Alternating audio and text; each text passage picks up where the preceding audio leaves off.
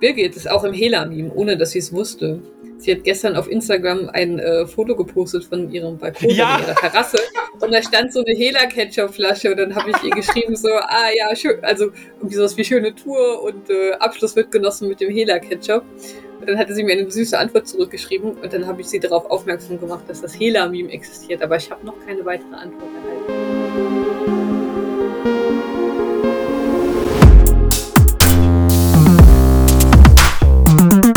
Herzlich willkommen zur Recap-Folge des Full Wankers Podcast, was manche meinen vielleicht die beste Tour de France seit langem war. Wir sprechen heute über alles, was passiert ist. Kein noch so kleiner Kieselstein wird unumgedreht bleiben. Das ist eine Redewendung, die es nicht gibt. Und damit begrüße ich die Menschen, die hoffentlich ein bisschen besser in ein Mikrofon reden können als ich. Und das ist der ganz liebe Brian, Hallo. der Kilian, Hallo. die Lena Halli, hallo. und der Tim. Arno Lee ist besser als Caleb Ewan. Ich grüße euch. Mm, Das ist, glaube ich, gar nicht so eine kontroverse Aussage, obwohl Caleb Ewan mir auch echt leid tut. Aber darüber können wir reden, wenn wir über Lotto Sudal reden. Ich habe ehrlich gesagt auch keinerlei Erinnerung mehr daran, wie wir unseren Giro Review Podcast strukturiert hatten. Dieses Mal haben wir uns aber ganz spontan dazu entschieden, die Teams durchzugehen und ja, über deren Ergebnisse und Leistungen zu sprechen. Und ähm, ja, dann können wir, wenn wir zu Lotto kommen, auch einfach über Caleb Ewan sprechen. Wird bestimmt sehr positiv ausfallen. So wie Tim das gerade schon wink. gepreviewt hat. Ähm, insgesamt gewinnt die Tour Jonas Wingegaard, ich denke, alle hier werden es wissen, vor Tadej Pogacar und Geraint Thomas. Wir haben uns außerdem dazu entschieden, die letzten drei Etappen jetzt nicht mehr im Detail durchzusprechen, ähm, weil sonst wird das Ganze hier zweieinhalb Stunden lang und das wollt ihr wahrscheinlich auch nicht hören. Wenn ihr, ja, wenn ihr dazu Fragen habt, einfach Brian in die DMs sliden. Er wird euch eine etwa zwei DIN A4 Seiten lange Zusammenfassung nochmal schreiben, dann persönlich. ähm, aber da haben wir heute einfach nicht die Möglichkeiten zu. Da könnt ihr auch gerne als Teams euch an uns wenden. Podcaster sind jetzt ja groß im Video-Analysis-Business. Also Brian macht da bestimmt auch gerne was für euch. Ich glaube nicht, dass von den anderen von uns irgendjemand was will. Das wäre dann schon ein bisschen komisch. Von daher, aber auch da mit Business Inquiries, wir sind dafür alles offen. Also vielleicht Ähm. als Hofnarr oder so. Ja, oder für gute Laune im Bus oder sowas. So haben die nicht so ein An, wir können wie so Reiseführer vorne im Bus sitzen, und einfach dumme Scheiße labern. Mein, mein Opa war tatsächlich Reiseleiter. Also das könnte ich tatsächlich sogar relativ gut. Ey. Ja, guck mal, da liegst du doch schon in der Familie. Okay, ähm, Kilian guckt schon böse, weil er heute nicht so viel Zeit hat, deswegen. deswegen Nicht so viel ist Zeit für. Skispringen. Fake News. Ähm, deswegen würde ich sagen, steigen wir direkt ein und ähm, First Cycling, wo, wo ich hier meine Teamübersicht gerade offen habe, sortiert die Teams, glaube ich, nach finaler Nein, das ist eine Lüge. Sortiert die Teams auf jeden Fall nicht nach finaler GC-Position der 2020, äh, 2022 Tour, sondern glaube ich der 2021 Tour. Es ist auch egal. Wir fangen an mit UAE Team Emirates. Tadej Pogacar gewinnt zwei Etappen, wenn ich das richtig, drei Etappen. Drei Etappen. Ähm, seine vierte Grand Tour, bei der er teilnimmt und die vierte Grand Tour, wo er drei Etappen gewinnt. Äh, das ist schon ziemlich krass. Äh, wird im Endeffekt Zweiter mit Tadej Pogacar im Gesamtklassement und kommt, glaube ich, nun mit vier Fahrern ins Ziel, also auch gebeutelt über die Tour hinweg, wie man, denke ich, dann auch am Fernseher gut verfolgen könnte. Meine erste Frage aber vielleicht an dich, Lena. Als UAE-Teamchefin, wärst du enttäuscht mit dem Ergebnis? Ich hätte mir sehr wahrscheinlich mehr erhofft, wenn ich UAE-Teamchefin gewesen wäre, nach zweimal Siegen in der Tour de France. Jedoch mit der, mit der, ich wollte schon sagen, Attrition, also mit, mit den Teamkameraden, die am Ende noch zur Verfügung standen, ist dann das, was man herausgefahren hat, doch recht gut. Also muss man schon sagen, man hat Marc Soler relativ schnell verloren. Nee, der, der hat noch relativ lang durchgehalten. Er ist am Ende erst weg gewesen. Aber dann Raphael Maika als starker Helfer, Wege hat starke lang, war relativ schnell weg. George Bennett auch weg und am Ende waren es halt wirklich nur noch Michael Berg, Brandon McNulty und Mark Hirschi und Hirschi war ja die ganze Zeit eh schon ähm, am Schwierigkeiten am haben. Also der war nicht in Topform, der wurde ja auch erst, glaube ich, nachbesetzt, weil ein anderer Fahrer Corona bekommen hatte oder ausgefallen ist, kurz bevor die Tour losging. Also dafür ist Platz zwei und drei Etappensiege gut. Aber man muss halt auch sagen, dass das größtenteils durch Tadej Pogacar selber hinausgefahren worden ist. Ja, auf jeden Fall Shoutout an Mark Hirschi, der als erster Zombie die Tour gefinisht hat. oh Mann. True Story. Äh, das ist ja auch nochmal so ein Thema. Also, ähm, die, die Team Selection, Mark Hirschi ist ja auch nachgerückt. Finde ich schon ein bisschen fragwürdig von außen. Ja, Lena meldet sich direkt wieder. Sorry, Tim, du bist danach dran. Also ich hatte von Anfang an, also sogar fast von Anfang der Saison, ein paar Fragen für die Team Selection. Es wurde ja relativ zu Beginn mitgeteilt, dass ein Almeida nicht die Tour fahren soll, sondern als Giro, beim Giro als Leader reingehen soll und eventuell noch die Vuelta fahren soll. Und das fand ich dann schon, also ich habe erst gedacht, das wäre ein Scherz, so, so oder so eine Finte, wo man dann sagt, nee, der Almeida fährt es halt nicht. Aber du hast einen so starken Fahrer wie Almeida, den man trotzdem noch praktisch als Nummer zwei einschätzen würde und nicht als Co-Leader und nimmst ihn nicht mit zur Tour. Das ist mutig. Ebenso wurde beispielsweise ein Ayuso auch zu Hause gelassen. Man hätte von Anfang an dieses Team stärker besetzen können. Ja, und ganz ehrlich, ähm, natürlich, UAE hatte viel Pech, ähm, dass ihnen halt wirklich die Leute erst mit Corona weggefallen sind oder halt jetzt mit ähm, Soler war ja, glaube ich, diese komische Knieverletzung, als ihm da die Kette gerissen ist. Ähm, nee, das war Maika. Sorry. Ah, Maika war das, stimmt. Ja, genau. Ähm, Soler, stimmt, Soler war ja OTL, als es ihm so richtig schlecht ging, glaube ich. Ähm, ich sag aber, das ist jetzt mein Take auf das Ganze, ähm, selbst wenn denen keiner rausgefallen wäre, ähm, oder zumindest halt nur ein, zwei, ich meine, die Konkurrenz Jumo hat ja auch einige Helfer verloren, hätten die das Ding nicht gewonnen.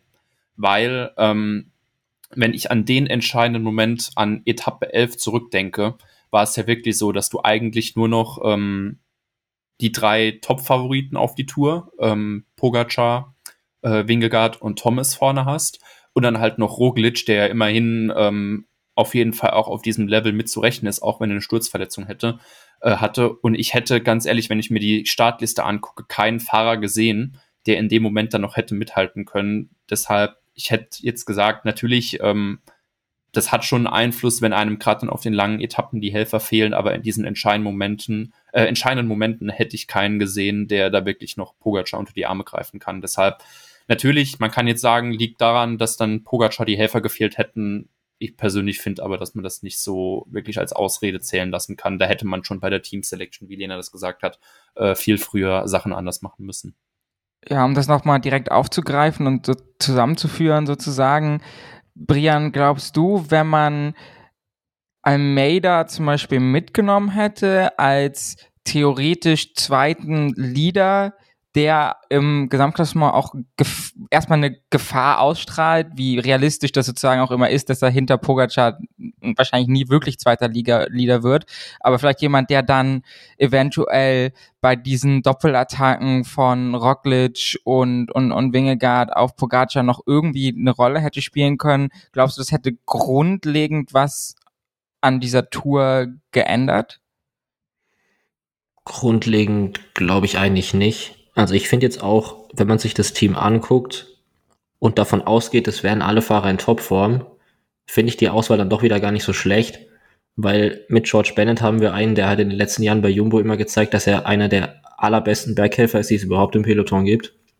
Und der dann ungefähr so lange dabei bleiben könnte wie Kuss, würde ich jetzt mal sagen. Und dementsprechend auch noch eine große Hilfe gewesen wäre, wenn er denn wirklich in Topform lange dabei gewesen sein hätte können. Genauso wie äh, McNulty, der ja immer wieder bei einwöchigen Rundfahrten zeigt, wie gut er klettern kann. Und auch Soler. Und dementsprechend glaube ich nicht, dass Almeida jetzt einen riesengroßen Einfluss gehabt hätte, aber er wäre sicherlich länger dabei geblieben, als es jetzt die Helfer waren und hätte vielleicht auch am Col du Granon, wo Pogacar diesen Einbruch hatte, nochmal so ein bisschen dafür sorgen können, dass die, dass der Zeitrückstand nicht ganz so groß wird, wie dadurch, dass er dann alleine gefahren ist, weil Maika weg war. Ja, also es kommt natürlich auch auf die Form von Almeida an. Ne? Ich, ich finde es bei ihm ehrlich gesagt, also ich bin mir auch immer noch nicht sicher, wie hoch ich ihn tatsächlich sozusagen auf der GC-Fahrer Top-Tier-List einordnen würde, ob man ihn als eine realistische Gefahr für jemanden wie Jonas Wingegaard sehen kann. Wahrscheinlich momentan nicht so wirklich mit diesen krassen Climbing-Performances. Aber was ich mich halt überlege, ob es nicht einfach ein bisschen Druck von Tadej Pogacar nimmt, wirklich jede Attacke immer komplett selber mitgehen zu müssen. Ne? Und ich glaube, im Endeffekt kann man äh, das auch wieder diskutieren, ob es in Anführungsstrichen nur das Parieren der Attacken war, ähm, was dann Tadej Pogacar zum Beispiel an der Granage Stage so viel Zeit gekostet hat. Aber wenn man da jemanden hat, der in der Theorie da ein bisschen Druck rausnehmen kann, hätte das vielleicht schon helfen können. Ja, ich finde halt, ähm, das ist aber auch noch mal einen großen Unterschied, den ich zum Team Jumbo Visma sehe. Und zwar so ein bisschen das Team-Ding. Und das finde ich, das schließt so ein bisschen an das an, was du gesagt hast. Pogacar ist alles selbst zugefahren, selbst wenn er Helfer dabei hätte. Wir hatten ja, ich glaube, ich kann mich an die Folge noch erinnern, das müsste die gewesen sein, wo es auch um den Col du Granon ging, wo wir ja gesagt haben, dass das eigentlich ein Zeichen war, dass es mit Pogacar, äh, dass irgendwas mit Pogacar nicht stimmt, weil er Maika hat die Lücke zufahren äh, lassen. Und das zeigt, ich weiß jetzt nicht, ähm, ich will jetzt da natürlich Pogacar nichts einreden, ähm, um Gottes Willen. Ich kenne den Mann nicht. Ähm, ich sehe nur, wie er halt auf dem Fahrrad sitzt. Aber ähm, das ist vielleicht so ein bisschen das Zeichen, dass er seinem Team dann vielleicht auch in den entscheidenden Momenten nicht, nicht vertraut. Weil er halt eben sagt, okay, nee, ich fahre da selber zu, bevor ich das meine Helfer machen lasse. Ähm, Jetzt im Endeffekt, was das bedeutet oder woher das kommt, kein blassen Schimmer. Vielleicht ist das genauso trainiert, ich weiß es nicht, aber das ist sowas, was ich zumindest halt mal von außen wahrnehme. Ähm, bei Jumbo Visma ist, ist das komplett anders, wo ich jetzt sage, diese Tour hat eigentlich nicht nur gezeigt, dass sie sehr, sehr, wirklich sehr, sehr krasse Einzelfahrer haben, sondern jetzt zum Beispiel diesen Etappensieg von Laporte, wo du eigentlich denkst, okay, die haben hier einen Supervout von Art und dann kommt auf einmal noch dieser Franzose um die Ecke, sprintet mal ganz äh, entspannt der Gruppe ans Hinterrad und fährt dann allen davon, wo du halt einfach sagst, okay, du hast da krasse Einzelfahrer, aber die können halt auch einfach sehr gut zusammenarbeiten. Und das ist das, was mir bei UAE halt wirklich sehr stark gefehlt, gefehlt hat. Und das haben wir auch schon in den vorherigen Rennen gesehen, wo es ja einmal Stress gab, ähm, zwischen Kovi, Ulissi oder, oder Formulo, ich weiß es schon gar nicht mehr, bei irgendeinem Frühjahrsrennen oder so, ähm, und ich weiß dann halt auch nicht, ich meine, Almeida und Evenepoel, ich glaube, an die Geschichte erinnern wir uns auch noch, ob sich das wirklich positiv aufs Teamklima ausgewirkt hätte. Ich weiß es nicht, aber das sind halt auch Sachen, die man bei sowas in Betracht ziehen muss.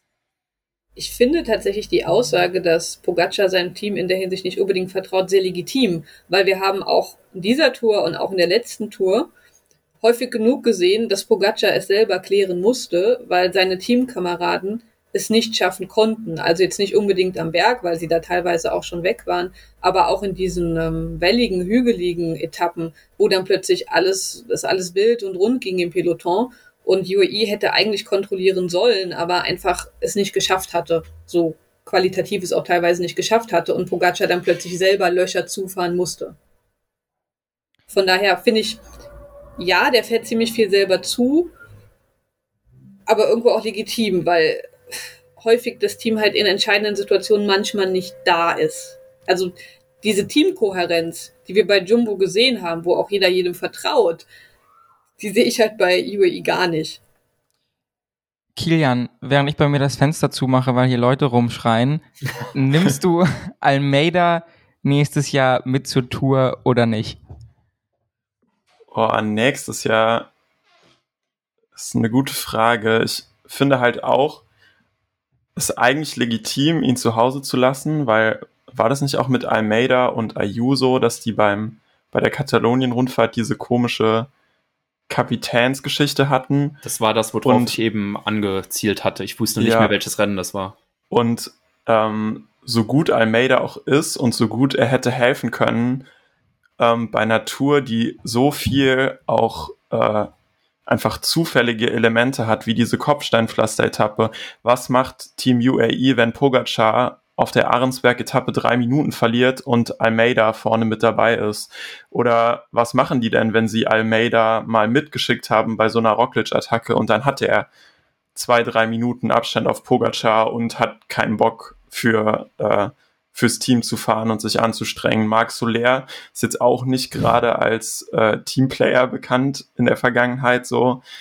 Und ja, wie ihr auch schon gesagt habt, also ich finde dieser Team Spirit, dieses, dass die sich im Ziel erstmal in den Arm nehmen oder dass die halt sagen, okay, heute fahren wir für jemand anderen, dass diesen Vibe bekommt man halt nicht so bei Team UAE. Und äh, da muss man dann nächstes Jahr auf jeden Fall schauen, dass äh, sowohl der Team Spirit als auch die Qualität im Endeffekt stimmen. Vielleicht Ja. müssen sie sich einfach einen coolen Hashtag einfallen lassen. Ja, Band of Brothers ist, glaube ich, noch frei, eventuell. Man weiß es nicht. ja. Aber ich finde halt es bezeichnend, dass die größten Probleme von UAE, also jetzt auch im Gespräch kam es jetzt wieder heraus, Managementprobleme sind. Also dass irgendwie im, im Teamauto, generell im Teambuilding, ob, ob das jetzt strategisch sind, ob das jetzt ähm, Einigkeit ist, ob das jetzt ein gemeinsames Auftreten ist, das, ist ja, das sind ja alles Management-Sachen. So, wenn die Fahrer sich uneinig sind, dann muss man am Ende sagen, okay, das ist vielleicht nicht gut gemacht von den Fahrern, aber die Verantwortung dafür trägt am Ende der Direktor Sportiv. Ja, auf jeden Fall. Und da ist es umso schade, dass. Äh, schade, ist das ein Wort? Umso, Nee. Umso tragischer, dass wir da keine Netflix-Doku zu bekommen im nächsten Jahr, beziehungsweise die nicht Teil der Netflix-Serie sind. Vielleicht auch mit Absicht deswegen. Ähm, man weiß es nicht. Aber ja, also ich finde es weiterhin, bin ich mir nicht sicher, ob Pogacar mit einem besseren Team, beziehungsweise vielleicht eine ganz spannende hypothetische Frage, die ich auch schon mal woanders, meine ich, gehört habe, bevor wir dann zu dem nächsten Team springen, beziehungsweise ja eine ganz gute Überleitung ist. Glaubt ihr, wenn man Tadej Pogacar und Jonas Wingegaard getauscht hätte? Also Pogacar fährt für das Team Jumbo Visma und Wingegaard fährt für Team UAE. Gewinnt Wingegaard dann trotzdem noch die Tour? Schweigen im Walde. Nö, ganz ehrlich, nee. Glaubst du nicht? Ähm, es, es wäre aber viel, viel knapper. Ähm, ich würde sagen, es wäre nicht der gleiche Abstand. Also du könntest nicht quasi, wenn du jetzt auf die GC-Liste ähm, schaust, die beiden einfach tauschen. Aber ich würde sagen, ähm, das, was Jumbo teammäßig hingelegt hat, äh, das beflügelt einen. Und da gehört dann noch ganz viel anderes dazu, noch Aerodynamik, Technik und so weiter und so fort. Ähm, ich würde sagen, natürlich, Wingegaard hat immer noch den größten Anteil äh, daran, dass er jetzt die Tour gewonnen hat, aber das Team hat dazu beigetragen. Und wenn du ihn mit Pogacar getauscht hättest, hätte ich gesagt, dass Pogacar die Tour gewinnt.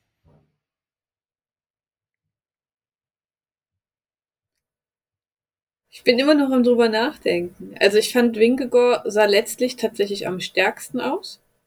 Er hatte halt auch das Glück, dass er nach der Granon-Attacke nur noch verteidigen musste, weil er so einen großen Vorsprung hatte und konnte sich da irgendwo auch die Kraft besser einteilen als Pogacar, während ein Pogacar wirklich alles versuchen musste, um irgendwo Zeit wieder zu bekommen. Aber Wingegaard sah nirgendwo schlecht aus. Wirklich nirgendwo schlecht. Teilweise hatte, hatte ich manchmal das Gefühl, dass er noch mehr hätte geben können, wenn er es muss, wenn er es gemusst hätte. Aber da er diesen 2 Minuten 22 Vorsprung hatte, war das ja relativ bequem für ihn. Ja, also ist natürlich, ne, glaube ich, hat jetzt hier in der Runde sowieso nicht und auch sonst wahrscheinlich niemand die ultimative Antwort drauf. Ich finde es für einen persönlich ein ganz spannendes Gedankenexperiment. Ich glaube nämlich tatsächlich, dass zumindest so wie es aussah von außen, Wengegaard trotzdem gewonnen hätte, weil er gefühlt am Berg einfach so viel stärker war. Wie viel Kraft dieser Unterschied im Team und dann vielleicht auch die mentale Komponente, was Lena ja gerade schon gesagt hat, im Endeffekt dann ausmacht, können wir natürlich, ist ja überhaupt nicht quantifizierbar. Wie gesagt, erst recht von außen für uns und ich glaube sogar intern kannst du das ganz schlecht messen. Das wäre vielleicht wirklich mal eine Frage, die ganz interessant wäre, jemandem zu stellen, der wirklich Ahnung von Radrennen hat und mal, ähm, mal, mal irgendwie in so einer Situation war. Aber ähm, ja, also aber ich finde allein, dass wir uns da so unsicher sind, stellt schon ganz gut nochmal raus, wie stark Jumbo Visma dann tatsächlich war.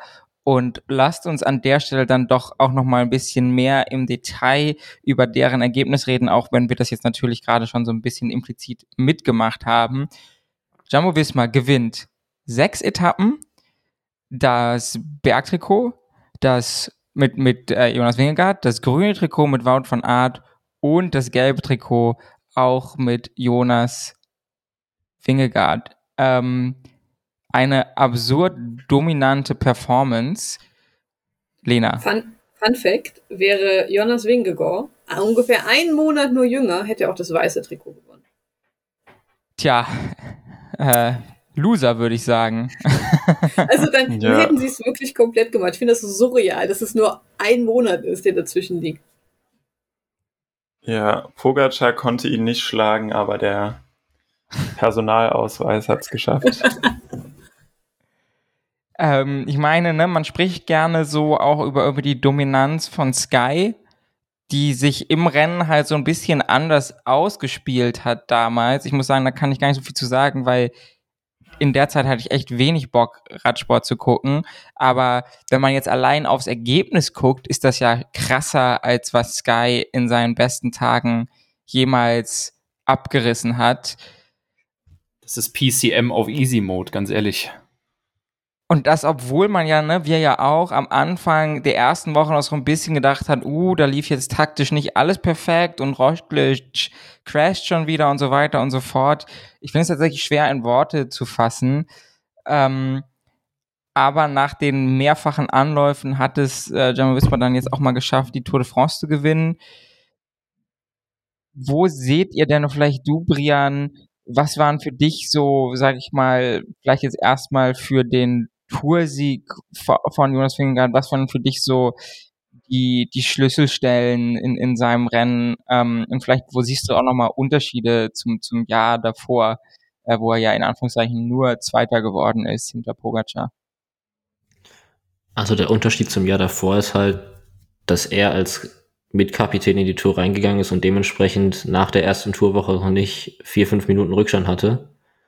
Und Dementsprechend würde ich vielleicht sogar diese Roubaix-Etappe, wo er diesen Defekt hatte, dieses Chaos entstanden ist im ganzen Team und am Ende er es trotzdem geschafft hat, wegen Wout van Art keine Zeit zu verlieren auf die restlichen Konkurrenten, so als Einschlüsselmoment sehen.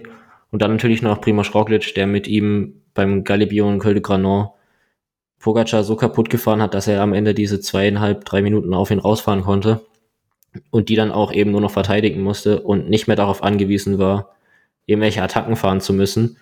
Was er ja dann auch in der dritten Woche eigentlich gar nicht mehr gemacht hat. Die letzte Etappe, die er gewonnen hat, da hat Wout von Art Pogacar vom Rad gefahren. Da musste er dann gar nicht mehr attackieren. Ähm, und dementsprechend würde ich diese beiden Stellen wahrscheinlich sogar als Schlüsselmomente sehen für die, für den Erfolg. Ja, auf jeden Fall. Und auch, dass das dann, ja, sag ich mal, trotz der ja, wie gesagt, ist nicht alles optimal gelaufen, gerade in den ersten paar Tagen. Das trotzdem auch im Team sozusagen der Zusammenhalt ja sehr offensichtlich. Ich finde, das hat man auch an den Fernsehbildern immer ganz gut gesehen, dass da eben genau das Gegenteil irgendwie vorherrscht. Zumindestens, wie gesagt, von außen betrachtet, was man bei UAE irgendwie sieht. Ne? Also die scheinen sich echt alle ganz gut zu verstehen. Ähm, und wenn man so einen Fahrer wie Wout van Aert im Team hat, das ist halt auch schon ein bisschen einfach unfair. Ne, das muss man ja mal so sagen. Also, wir haben uns alle über irgendwie Mathieu van der Poel gefreut, beim Giro, der irgendwie ne, in jeder Gruppe war und so weiter und so fort. Ich finde, Wout van Art hat da die Tour nochmal einen, einfach einen draufgesetzt. Ich meine, ich weiß nicht, der hat fast dreimal so viele Punkte wie der zweite im Endeffekt in der grünen Trikotwertung so. Das ist schon absurd. Ähm, Kilian, was ist dein Take zu Jumbo Visma? man kann dazu so schwer Fragen stellen, weil sie ja, also anders machen, sie haben ja keinen Fehler gemacht. Glaubst du, das geht jetzt erstmal ein paar Jahre so weiter oder war das so ein bisschen so ein Freak, eine Freak-Tour jetzt? Boah, ich glaube, im Großen und Ganzen lief auch dann trotzdem ein bisschen Chaos in der ersten Woche dieses Jahr vieles zu ihren Gunsten. Ähm, und ich denke, sie müssen halt aufpassen, dass man sich darauf nicht besser einstellen kann, auf ihre Art und Weise, wie sie halt Rennen fahren. Ähm, und ich weiß es nicht. Also ich, ich finde, aktuell in der Radsportwelt kann man schlecht prognostizieren, dass Sachen immer so weitergehen, weil vor zwei Jahren dachten wir irgendwie, Bernal gewinnt die nächsten zehn Jahre die Tour und dann kommt Pogacar und jetzt hat das Wingegaard ja gar nicht so im Wunderkindalter, sondern etwas später dann auch geschafft, dieses Level zu erreichen. So und ähm, hat es dann halt mit, mit dem guten Team sicher nach Hause gebracht. Und äh, ich glaube nicht, dass es jedes Jahr so weitergeht, aber die anderen müssen sich auf jeden Fall was einfallen lassen, dass sie, ähm, dass sie da mithalten können. Und ich denke, Jumbo wird sich auch was einfallen lassen müssen, dass sie ihre Fahrer halt weiterhin motiviert bekommen, sowas zu machen. Also, dass ein Wout sich nicht auch irgendwann denkt, so, okay, wenn ich für ein anderes Team fahre, kann ich bei der Tour acht Etappen gewinnen. Und äh, einfach komplett, was weiß ich, jeden Tag Kamikaze, Ausreißversuche starten und so und muss mich nicht darum kümmern, ähm, äh, dass meine Teamkollegen irgendwie auch noch was machen. Wobei ich jetzt nicht das Gefühl hatte, dass er sich unwohl fühlt in, in diesem Teamgefüge. Ich meine, sorry, aber ich fand's schon fast, also es ist alles okay und auch nett, ne, aber es ist irgendwo auch eine krasse Art von Arroganz, dass Wout von Art einfach sagt, Champs-Élysées Stage, muss ich jetzt nicht nochmal einen Sprint reinhalten. Wir haben eh schon alles gewonnen. So, damit befasse ich mich jetzt gar nicht erst. Ich fahre lieber mit meinem Teamleader hinten, ne, der das gelbe Trikot gewonnen hat, Arm in Arm über die Ziellinie. Also das ist schon krass. Weil der hätte das ja auch wieder, wieder gewinnen können, ne? Zu sagen, sechs oder sieben Toursiege sind mir jetzt auch scheißegal. Schon ein bisschen absurd. Sorry, Kian, aber was, was wolltest du noch sagen? Ach so, ja, mein Gedanke war eigentlich am Ende ganz nett, dass du die Awkward Silence dahinter schon, äh, schon verhindert hast. Ja, ich glaube, es wäre vielleicht nochmal was anderes gewesen, wenn er letztes Jahr nicht gewonnen hätte auf dem Champs-Élysées. Also, dass man das so als Prestigesieg auf jeden Fall äh, ein Häkchen dran haben möchte als Fahrer, der auch Massensprints äh, äh, in Massensprints äh, am Start ist, das ist schon verständlich, aber ja, ich finde, das zeigt halt einfach, wie, äh, wie gut im Moment das Klima in diesem Team ist, auch wie er, nachdem er sich komplett tot gefahren hat auf dieser letzten Bergetappe, dann äh, im Ziel einfach jubelt wie so ein kleiner Junge, als ob er selber gewonnen hätte. Das schon auf jeden Fall schön mit anzusehen und äh, zeigt halt, dass da dann, um mal wieder äh, auf UAE zurückzukommen, dass da dann halt vieles richtig läuft, was das Management angeht und was die Fahrerzusammenstellungen angeht. Auf jeden Fall. Ähm, jetzt habe ich gerade meinen Gedanken kurz verloren, aber Tim, ich bringe einfach ein. Ähm, was ich jetzt nur tatsächlich halt noch so brutal finde, wir haben ja schon kurz so anklingen lassen, ja, wir haben jetzt gedacht, äh, dass wird das jetzt das neue Sky Super Team und dann musst du halt mal gucken, äh, was dann schon mal in Richtung Transfers geht. Jetzt soll ja anscheinend Wilko Keldermann, ähm, ich meine natürlich, ich glaube, Ralf Denk hat gesagt, dass Bora dann nochmal mit ihm am Arbeiten ist, aber da gab es ja auch schon mal Gerüchte, dass äh, Jumbo ihn ähm, nehmen will. Jetzt haben sie sich noch diesen britischen Jungster hier, den Thomas Glork oder wie auch immer man ihn nochmal ausspricht, ähm, G-L-O-A-G, keine Ahnung. Fast wie Gulag, nur ein bisschen anders ja, keine Ahnung, auf jeden Fall, der ist ja auch, ähm, ich glaube, beim Baby Giro schon mal Vierter geworden oder so. Also haben sie dann auch noch, noch mal jemand, der äh, in die Richtung auf jeden Fall auch gute Dienste leisten kann. Ähm, es, es bricht halt nicht ab, wenn du dann sagst, okay, ja geil, dann weißt du, du hast hier einen Fan Art äh, als absoluten Supermann, du hast äh, einen Wingegaard als Tourgewinner, der beste Bergfahrer bei dieser Tour ähm, laut Aussage von Simon Gechke. Dann hast du einen Benut, ähm, der absolute Superhelfer in jedem Terrain, was komplett wahnsinnig ist. Du hast einen Laporte, äh, Kreuzweig, der ja auch schon mal auf einem guten Weg war, eine Grand Tour zu gewinnen, der jetzt geiler Helferdienst machen kann, ein Van Heudung. Weißt du, ich könnte jetzt, glaube ich, nur sechs Stunden lang Namen aufzählen, die irgendwas mit Jumbo zu tun haben. Ähm, es ist halt einfach schon der absolute Wahnsinn, was die da anstellen. Primus ja, Roglic. Ja, ja, ich habe vor lauter, lauter mal einen äh, dreifachen Welter-Gewinner vergessen auch, ne? Ja, ich wollte gerade sagen, aber findet ihr, dass Keldermann dieses Tourteam hätte stärker machen können? So, was will er machen, ohne je in der Kamera aufzutauchen, Fünfter im GC werden oder was? Naja, ihm hätten nicht nur die, wären bei der Hitze nicht nur die Bremsen geschmolzen, sondern auch die Schaltung noch. Ja. Ja, vielleicht geht man mit ihm dann, also ne, das hatten wir ja auch schon irgendwann, meine ich mal, kurz angesprochen, dass der Giro, da haben sie zwei, zwar zwei Etappen gewonnen, aber nichts im GC gerissen. Keine Ahnung, ob man ihn da dann mit hinnimmt oder als Helfer. Aber ähm, jetzt ist mir die Frage eingefallen, die ich Tim vorhin stellen wollte. Jetzt mal in Vorbereitung auf deinen Job als Videoanalyst bei Bora Hans Grohe. Was sind denn eventuell aus deiner Sicht oder könnten Schwächen sein, die Teams nächstes Jahr wie vielleicht, hypothetisches Beispiel, Bora Hans Grohe angreifen könnten? Fällt dir da irgendwas ein? Und wenn Tim nichts einfällt, geht die Frage auch gerne raus an alle anderen. So mein äh, Lieblingsstatement ist ja immer, nutzt das Überraschungsmoment.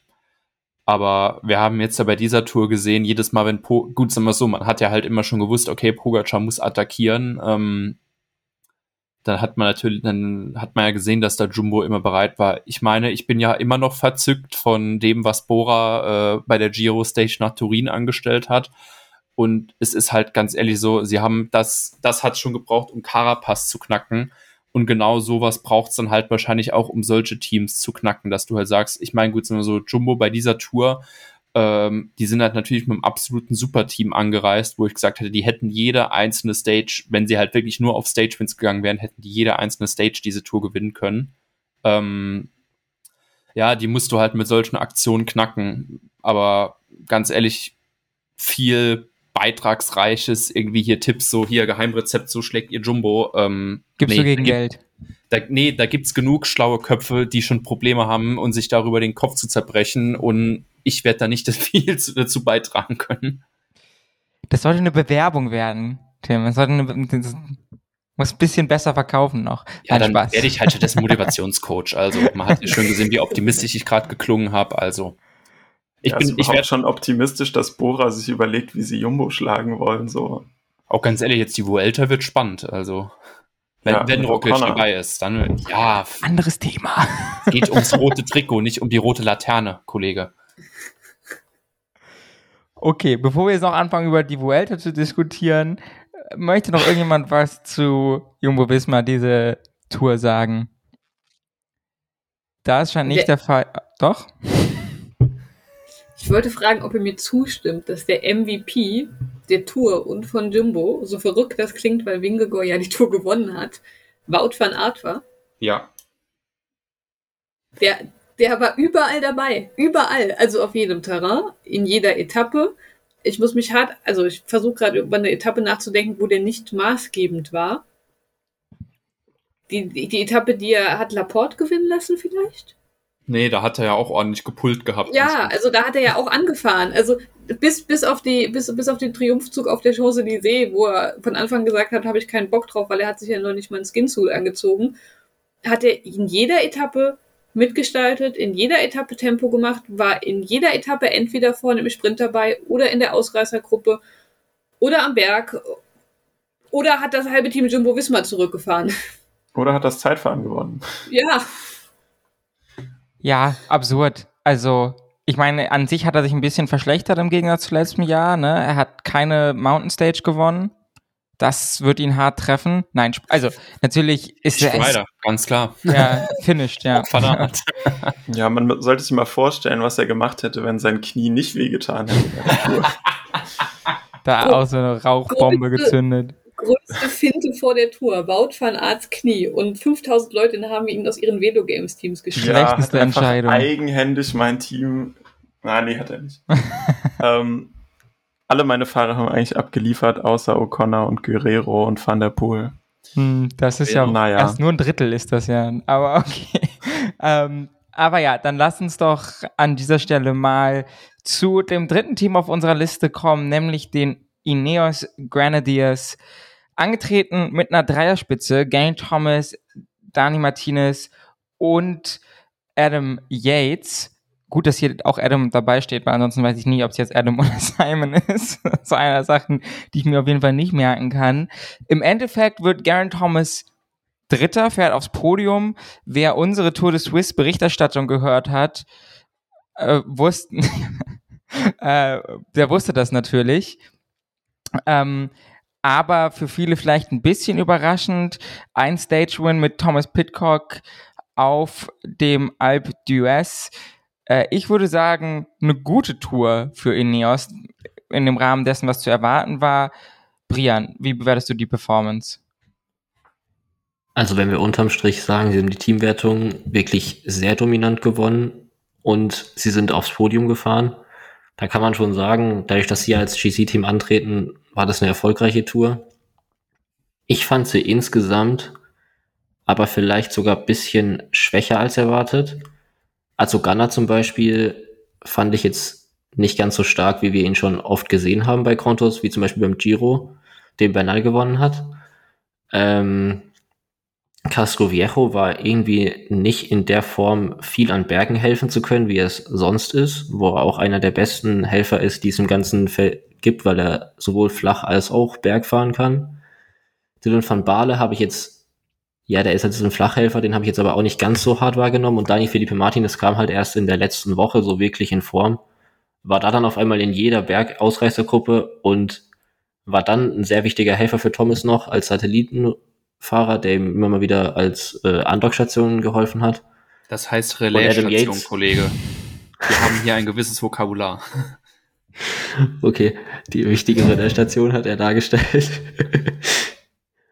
und ja, und dann Adam Yates, der halt genauso wie Thomas Pitcock, die fand ich ziemlich stark, überraschend stark, die beide noch in der Gesamtwertung lange dabei waren. Und somit fand ich, so die Hälfte vom Team hat mich bisschen negativ überrascht, aber sonst war es eigentlich eine sehr zufriedenstellende Leistung. Ja, ganz ehrlich, also ähm, ich finde, wenn man sich das auf dem Papier anguckt, ähm, wird man einfach sagen, mit viel mehr hätten sie sowieso nicht rechnen können und das, womit sie gerechnet haben, das haben sie erfüllt mit dem dritten Platz äh, für Thomas und mit der Teamwertung. Du hast halt durch diesen Etappensieg von Pitcock halt wirklich noch so diesen positiven Ausreißer ähm, der halt auf dem Papier gut aussieht. Nur wenn ich mich so ein bisschen an das erinnere, worüber wir im Preview gesprochen haben, was mich auch so ein bisschen enttäuscht hat, ist, dass sie auf den flachen Etappen oder wo es so ein bisschen wellig ist, halt wirklich äh, nicht in die nicht in die Attacke oder nicht aktiv geworden sind. Gerade so das Kopfsteinpflaster, ähm, wo du mit Gunner und Van Baale zwei absolute Motoren hast. Das war so eine Etappe, wo ich sie wirklich sehr vermisst habe, ähm, mal da ein bisschen Chaos zu stiften ja, sie können jetzt auf dem Papier damit zufrieden sein. Ich glaube, mehr war nicht drin. So kann man es eigentlich kurz zusammenfassen. Das, was sie erreichen wollten, haben sie erfüllt. Ja, ich finde, es kommt halt auch dazu, dass sie wirklich relativ häufig dann so knapp vorbei geschrammt sind an Erfolgen. Also äh, Van Baale war ja auf der Etappe, die Cord gewonnen hat, vorne in dieser Gruppe und hat es dann später nochmal probiert. Und äh, Castro Viejo wurde der nicht sogar Zweiter auf der Etappe, die Jungels gewonnen hat, dann am Ende. Also ich fand eigentlich, sie hatten eine ganz gute Balance daraus, dass sie halt dieses äh, übertriebene Dreiergespann in den Top Ten hatten für die meiste Zeit und dann trotzdem ihren starken Helfern äh, den Freiraum gegeben hatten, äh, um eigene Ergebnisse zu fahren und dass sie halt auf der Kopfsteinpflaster-Etappe ähm, niemanden vorne mitschicken können, ist eigentlich klar so, aber ja, hätten sie vielleicht noch ein bisschen aktiver sein können. Ich meine, da ist aber auch Thomas gestürzt. Da war das vielleicht auch deshalb, selbst wenn es Pläne gab, wurden die vielleicht schon allein dadurch wieder durcheinandergewirbelt, dass eben der größte Kapitän weg war. Und wenn du da, ob du dann für Yates so eine Attacke fahren willst, weiß ich nicht. Und ja, ich meine, natürlich sind wir äh, in Hinsicht Erfolge von Teams mit drei Kapitänen dieses Jahr schon ordentlich überfüttert worden. Deshalb äh, dürfen wir das nicht jedes Mal erwarten. Das ist immerhin noch eine Taktik, die bei Movistar ihre Ursprünge hat. Also ich finde es schon krass, dass Ineos mit allen Fahrern angekommen ist. Das haben wenig andere Teams geschafft. Ob das jetzt ein positives oder ein negatives Bild auf ihre Leistung wirft, kann, hängt, glaube ich, ein bisschen von der Betrachtungsweise ab. Um aber nochmal kurz einzuhaken, was Brian gesagt hat. Ich fand Adam Yates komplett überflüssig. Der ist im Vertragsjahr. Ich würde mir überlegen als Ineos, ob man den nochmal signed. Das ist ein guter Fahrer, ne? Keine Frage.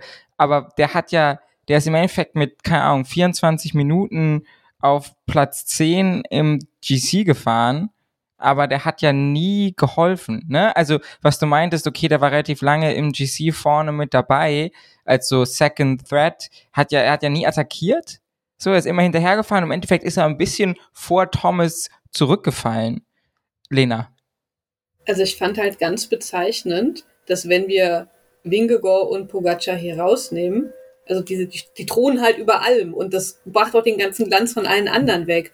Dann war G. Thomas einfach unglaublich stark. Also nicht nur konsistent über drei Wochen, sondern auch dezidiert stärker als alle anderen. Also ja, Adam Yates konnte nicht so viel helfen, aber stellen wir uns Situationen vor, in denen wir halt nicht diese zwei Riesen haben in dem GC und da ist nur G noch vorne. dann wäre das Tempo langsamer gefahren worden und die restlichen GC-Kandidaten wären dahinter gewesen und wären wahrscheinlich von Adam Yates in Grund und Boden gefahren worden. Und jetzt wurden die halt dann von Sepp Kuss und Brandon McNulty irgendwo in Grund und Boden gefahren. Aber okay, aber sorry, du musst kurz einhaken. Glaubst du, Adam Yates fährt dann äh, als Helfer, weil er ist nicht als Helfer gefahren? Er hat ab und zu schon versucht zu helfen. Hier die erste Pyrenäen-Etappe war das, wo es noch nicht so richtig hoch ging. Da, da ist er mal ein bisschen vor G gefahren und ist dann halt auch abgefallen. Also das Problem war halt, dass das Level so stark war, dass er dann nicht mehr mithelfen konnte. Und bei Adam Yates finde ich es halt auch bezeichnend, dass er sehr gut für ein Wochenrundfahrten ist. Aber dem fehlt halt häufig die Konsistenz in drei Wochen, auch in Woche drei noch sehr, sehr gut zu sein.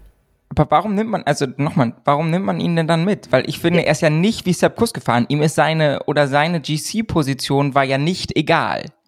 Die wurde ja eindeutig noch sehr lange geschützt, aber damit wurde nichts gemacht. Ja, Und was dann, du- also- naja, also ich- dann soll er halt ich- wie Sepp Kuss als Helfer fahren. Ich verstehe, was du sagst, aber, aber wo hätte er denn angreifen sollen? Was hätte der denn tun sollen? Also, wo hätte der denn Wingegor oder Pogacar was wegnehmen sollen? Das ist die Frage. Und dahinter Naja, dann soll er halt als nichts. Helfer fahren. Ja, was Also- hätte er denn machen sollen? Naja, du, du kannst, ist ja ein Unterschied, äh, wenn du, wie gesagt, wie Sepp Kuss hat man das ja sehr gut gesehen, der war in der ersten eineinhalb Wochen überhaupt nicht sichtbar. Das heißt, verbraucht relativ weniger Energie und kann dann halt in den Pyrenäen richtig krass abliefern. Als Ja, aber Sepp- Helfer.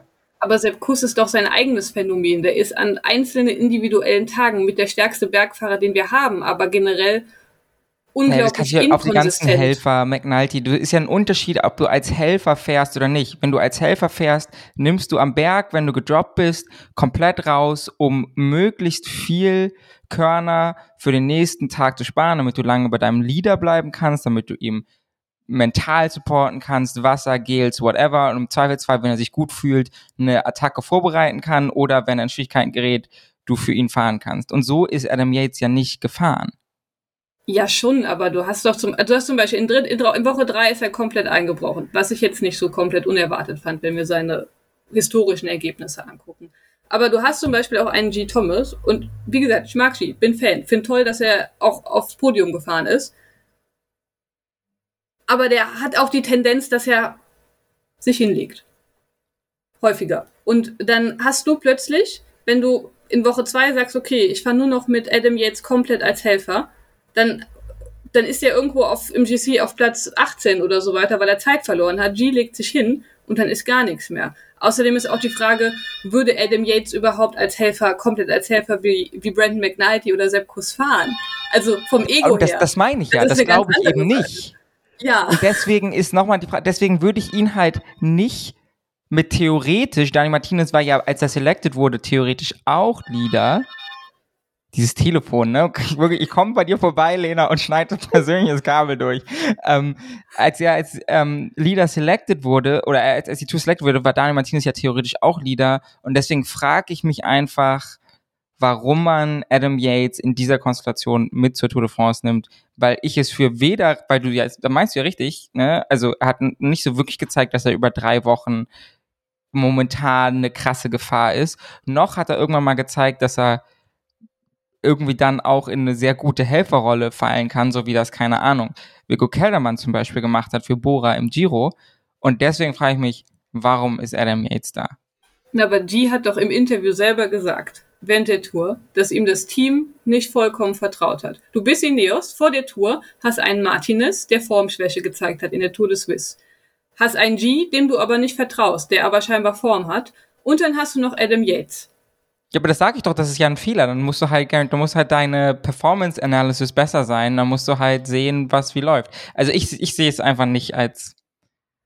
Wir können das ja nochmal auskoppeln, Lena, bevor wir jetzt hier nochmal 30 Minuten darüber reden. Ähm, agree, agree to disagree.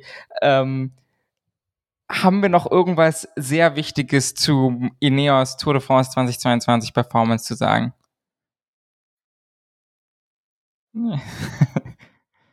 Das hat gut funktioniert. Okay, ähm, im Sinne eurer und unserer Zeit geht's dann weiter zu einem Team, über das sich Kilian sehr freuen wird, dass wir jetzt ausführlich über dies reden. Letztes Jahr Vierter im Gesamtklassement mit ähm, Ben O'Connor und deswegen Vierter auf der Liste Arjo Desert Citroën. auch nur mit drei Fahrern angekommen. Bisschen bittere Tour bis auf den Etappensieg, oder Kilian? Ja, also safe richtig enttäuschend, ähm, wenn man halt bedenkt, dass sie mit einem vollen Team hätten ankommen können. Aber ich finde tatsächlich mit dem, was, äh, mit dem, womit sie halt arbeiten konnten, haben sie halt tatsächlich fast das Beste mit rausgeholt, was gegangen wäre. Also, dass Benoit Cosnefroy irgendwo auf einem Fotofinish seine Form verloren hat im April, das, damit war eigentlich zu rechnen. Ähm, ich hätte De Wolf ganz gerne auf so hügeligen Breaks vielleicht mal gesehen in dieser letzten Woche, wo er es ja auch probiert hat, aber dann äh, es irgendwie nicht geklappt hat. Also der sah auf jeden Fall auch schon mal stärker aus. Ähm, aber Jungels einfach auf seinem nicht hohe Viruslast Rücken einfach dieses ganze Team gecarried, ist auf jeden Fall ziemlich beeindruckend. Also mit Etappensieg können oder wären sie wahrscheinlich in, in den letzten ein, zwei Jahren eh schon zufrieden gewesen. Ben O'Connor wäre mehr drin gewesen. Kann man nichts machen, soll er halt die Vuelta gewinnen. Und äh, ich weiß nicht, also ich glaube nicht mal, dass Pare Pantre, wenn er fit geblieben wäre, Zwölfter im GC geworden wäre. Also ziemlich sicher sogar nicht. Von daher hat äh, Jungels, dem man das vor zwei Monaten, by the way, auch noch absolut nicht zugetraut hätte, die Performance doch schon ziemlich äh, im Alleingang gerettet. Darf ich, ich mal was einwerfen? Hau raus. Wie, wie, wie verrückt oder wie komisch ist eigentlich, sind eigentlich die GC-Plätze 11 bis 20 bei dieser Tour? Ich habe mir gerade mal die Liste angeguckt. Okay, in Madua äh, erwartest du dort? Jungels, ehrlich gesagt, hätte ich nicht dort vermutet. Dann hast du gut Paulus, Luis Leon Sanchez. Wo zur Hölle kam der denn jetzt auf einmal nochmal her? Ähm, gut, Thibaut Pinot erwartbar, Konrad auch. Ähm, Tom Pitcock liegt aber hinter den allen, obwohl er auf dem Alp gewonnen hat. Äh, Sepp Kuss, ja, Dylan Tönsen und Brandon McNulty. Aber es sieht schon komisch aus. Also wenn mich jemand nach einer Top 10 bis 20 von Natur äh, fragt, würde ich die nicht dort erwarten. Aber ich finde halt top so ab, sagen wir Rang 12, wo die Leute aufhören, noch eine Chance zu sehen, in die Top 10 zu fahren, ist diese Gesamtwertung ein komplett willkürlicher Mix auf Leuten, die halt zufällig dann in der dritten Woche in Ausreißergruppen waren oder die dann halt doch noch durchgezogen haben, etwas länger als sie hätten müssen, um für Teamkollegen zu fahren. Äh, also ich finde, ab dem Punkt, wo man ernsthafte Chancen hat, noch in die Top 10 zu fahren, ist es eigentlich wirklich sehr random. Und diese Tour ist es ja noch mal krasser. Also ja. ne, Manuel liegt mit 11 auf Platz 11 mit 35 Minuten, eigentlich 36. 35, 59, ne? Ist ja noch nicht mal so, dass er auf Platz 11 12 Minuten ne, irgendwie und mit zwei Minuten hätte wäre noch mal auf Platz 7 oder so gelandet. Also ich glaube, McNulty auf 20 mal ganz casual eineinhalb Stunden Rückstand. Das ist ja völlig absurd. Das ist vielleicht irgendwas, was, wenn wir in dreieinhalb Stunden mit den Teams durch sind, auch nochmal besprechen können, diese Zeitabstände. Aber ich glaube, die Expertise zu Age Dessert ist mit Kigans Beitrag auch schon ganz gut ausgeschöpft. Und ja, O'Connor ist bisschen bitter gelaufen, gibt aber relativ viele Parallelen ähm, zu dem Team, über das wir dann gleich sprechen, aber was eigentlich gar keinen Sinn macht. Das Team hat nämlich keine Etappe gewonnen. Bora Hans Grohe ähm, letztes Jahr auf Platz 5 mit Wilko Keldermann und dieses Jahr auf Platz 5 im GC mit Alexander Vlasov, was denke ich auch so der positive Endpunkt für eine vielleicht etwas unglückliche Tour, würde ich jetzt mal sagen, für Bora Hans Grohe ist. Ähm, Vlasov hat die meiste Zeit so auf Platz, sag ich mal, 10 bis 8 rumgekrebst und sich dann mit einer ganz guten Performance in der letzten Woche inklusive einem okayen Zeitfahren äh, gegen zwei unfassbar schlechte Zeitfahrer noch auf Platz 5 vorgearbeitet. Ansonsten bin ich mir schon ziemlich sicher und hat Ralf Denk ja auch schon gesagt, wurde ja vom Team so kommuniziert, einen Etappensieg hätte man sich schon gewünscht und müsste mit dem Team theoretisch auch drin sein. Da gibt es aber natürlich sehr viele Sternchen zu der Performance. Bevor Tim jetzt was zu der Performance sagt, Frage an Brian und Lena. habt ihr Eindrücke zu Boras Tour, die ihr unbedingt mit dem Publikum teilen möchtet? Erkenntnisse, Beobachtungen? Sie hatten halt viel Pech. Also ich fand sie jetzt gar nicht so schlecht, wie sie vielleicht irgendwo geredet werden. Und ich hatte, glaube ich, auch vorher Vlasov auf Platz 5 getippt gehabt im GC und das hat er ja dann auch erreicht gehabt. Expertise. Also, also von daher, ah, finde ich, haben sie für das, was dann am Ende war, es noch ganz gut gemacht und hatten halt auch ab und zu Pech. Auf jeden Fall. Ja. Also, man muss halt dazu sagen, dass die Vorbereitung beim Großteil des Teams halt auch einfach echt nicht geil war. Also Schachmann hatte diese Corona-Probleme im Vorfeld. Kemner kam aus einem Giro, den er komplett durchgefahren ist. ähm, auch Konrad und Großschadner hatten, glaube ich, im Frühjahr ja Corona-Probleme und sahen jetzt bei der Tour auch nicht so aus, als ob sie in Topform gewesen wären, wie wir sie schon gesehen haben, wo sie ja auch um Top 10 GC-Plätze mitgefahren sind jeweils. Was auch immer Tim da gerade macht. Ganz kurz, also das, ne, Tim spielt gerade mit einem mit einem Messlehrer oder wie heißt das Ding? Mit so einem ausziehbaren Maßband. Maßband rum und irritiert uns bei der Aufnahme. er misst Boras Erfolg in Zentimetern. Ja. Würdest du sagen, es war eine Tour nach Mars, Tim? ich lasse erstmal noch Brian zu Ende reden und dann, äh, ja. Dann hatten wir dieses Sam Bennett-Problem die ganze Saison schon, dass er einfach außer seinem Sieg in Frankfurt nie wirklich in Form war und von Poppel auch die ganze Zeit als stärkerer Sprinter aussah, der dann ja auch mitgenommen wurde, aber halt für die Sprints höchstens Marco Haller als Anfahrer dabei hatte und sonst auch keine große Unterstützung. Was auch mit Konkurrenz wie Jakobsen, Juden, Grunewehren, Philipsen keine Aussichten auf einen Erfolg hatte wirklich. Und dementsprechend habe ich mir gewünscht und vorgestellt, dass Bora schon aus einer Ausreisergruppe, dafür hatten sie die Fahrer, fand ich, eine Etappe gewinnen kann. Das hat dann halt aufgrund mehrerer Umstände nicht geklappt. Bei Kemner war es knapp. Großschattner war bei dieser Mount-Etappe vorne dabei, die dann Matthews am Ende gewonnen hat. Da war auch Konrad noch in der Gruppe dabei. Dementsprechend, ich fand, es war Pech dabei. Sie sind ziemlich angriffslustig gefahren, was dann auch ihre einzige Option war wodurch sie dann auch Vlasov ja durch diese Ausreißergruppe nochmal überhaupt auf Platz 5 fahren konnten. Und dementsprechend finde ich nicht, dass man jetzt von einer enttäuschenden Tour sprechen kann, wenn man das Minimalziel erreicht hat und sonst eigentlich auffällig gefahren ist. So, ich habe natürlich mein Prop, was ich dabei habe, äh, nicht ohne Grund ausgepackt, weil, wenn wir uns halt wirklich mal an den Giro zurückerinnern, dann war das ja wirklich was, was auf Zentimeter genau geplant war, ähm, mit dieser schönen Turin-Etappe.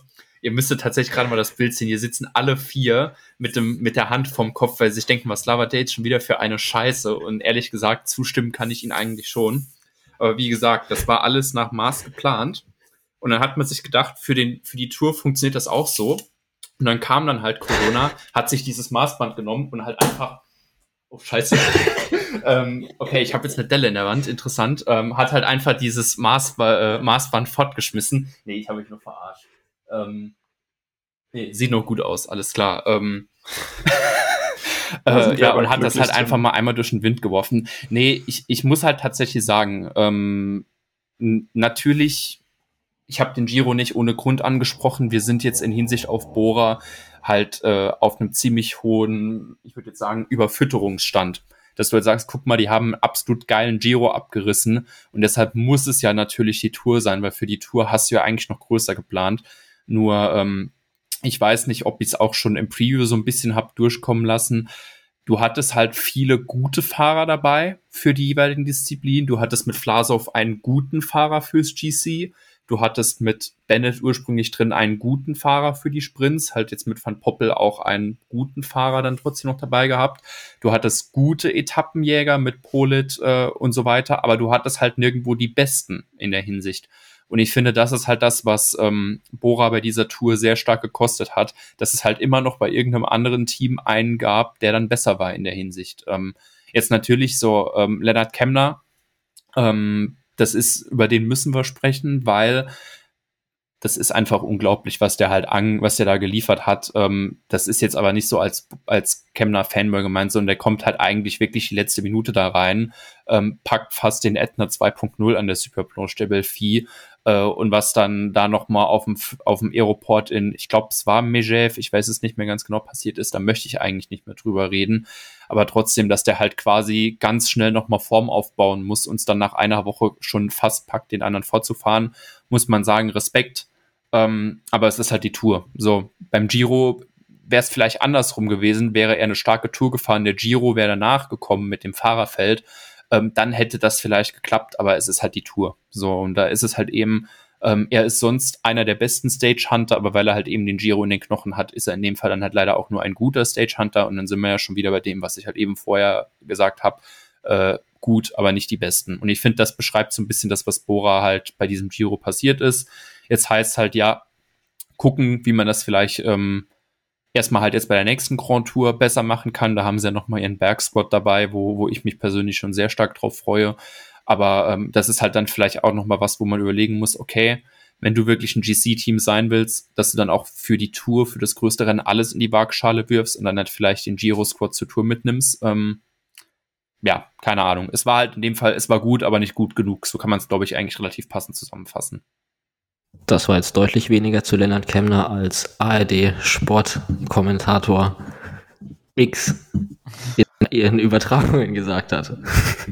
Ja, nee, ich habe mir das Ganze für Simon Geschke nachher aufgehoben. Okay, also ich bin nach dem nächsten Team dann raus. Nein, ja, also ich glaube, das hat, hast du sehr gut äh, zusammengefasst. Was ich noch sagen würde, ist, dass man, glaube ich, gucken muss oder ich, das, ich mich persönlich ganz schwer tue, wie so ein fünfter Platz von Vlasov jetzt zu bewerten ist. Also, ne, der hat sich abgelegt, der hatte ja auch Corona bei der Tour de Suisse. Ähm, es war seine also erste. Emu war Vierter, ne? es war seine erste Tour, ähm, aber im Endeffekt waren es halt auch 15 Minuten. Ne? Also ich finde das so ein bisschen schwer zu sagen, okay, Fünfter bei der Tour ist eigentlich voll gut und ja, dies, der gleiche Platz wie Keldermann letztes Jahr, aber 15 Minuten waren es bei Keldermann auf jeden Fall nicht. Also ich glaube, das waren eher so sieben oder acht. Das kommt natürlich aber auch immer auf das Rennen drauf an, wie es gefahren wurde und so weiter und so fort. Ähm, ich tue mich da aber weiterhin schwer sozusagen zu bewerten, in welche Richtung ich das Potenzial von Vlasov dann tatsächlich sehe. Ne, also da gibt's ja schon so ein bisschen, ist ja ein äh, polarisierender Fahrer. Gibt ja so die Leute, die sagen, der geht schon so in Richtung Top 3, wenn's gut läuft. Ähm, ich bin da noch unentschlossen. Das, und da haben mir die Tour nicht wirklich weitergeholfen. Ganz ehrlich, ja, ich glaube, Godu hätte er auf jeden Fall haben können. Ja, ganz ehrlich, ähm, lass ihn mal vielleicht nicht, lass mal den Sturz weiter drin bleiben, aber nehmen mal die Covid, äh, die Covid-Infektion vielleicht vorher mal noch weg ähm, dann kann das Ganze vielleicht auch nochmal ganz, noch mal ganz anders aussehen. Ich meine, man kann, ich, das klang natürlich eben so ein bisschen wie, als würde ich Bora halt einen Vorwurf machen, aber um Gottes Willen, das ist jetzt die erste Saison, in der sie halt wirklich diesen Umbruch äh, machen. Und deshalb, äh, es war jetzt halt ein Experiment, ähm, dass man halt wirklich sagt, okay, wir sind beim Giro nur auf GC gegangen, jetzt wollen wir es ein bisschen mit einer Zweiteilung äh, probieren, was sich dann halt durch Covid nochmal komplett äh, ja, quasi in Wind gefallen ist. Ähm, muss jetzt einfach schauen. Vielleicht probieren sie es nächste Jahr mit genau der Taktik beim Giro und gucken dann, wie sie die Tour dann gestalten. Keine Ahnung. Aber ich finde, ja, natürlich jetzt halt so, ähm, die deutschen Sportjournalisten, die ihr eben angesprochen habt, die sind dann halt natürlich in Mejev dann gleich mal nochmal in Gelbsucht verfallen.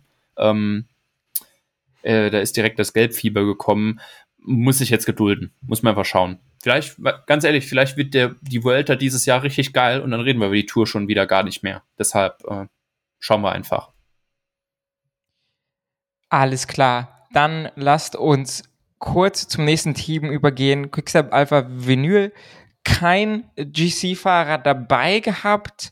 Ähm, zwei Etappen ganz am Anfang gewonnen. Einmal das Zeitfahren sehr überraschend mit Lampert und dann die zweite Etappe mit Fabio Jakobsen im Sprint. Die große Kontroverse vor der Tour war, nimmt man Mark Cavendish mit, um den Rekord zu knacken von Eddie Merckx oder nicht. Das wäre dann die 35, der 35. Toursieg gewesen. Momentan sind beide bei 34. Und ja, ähm, Patrick Lefebvre hat sich dagegen entschieden, hat stattdessen Fabio Jakobsen mitgenommen.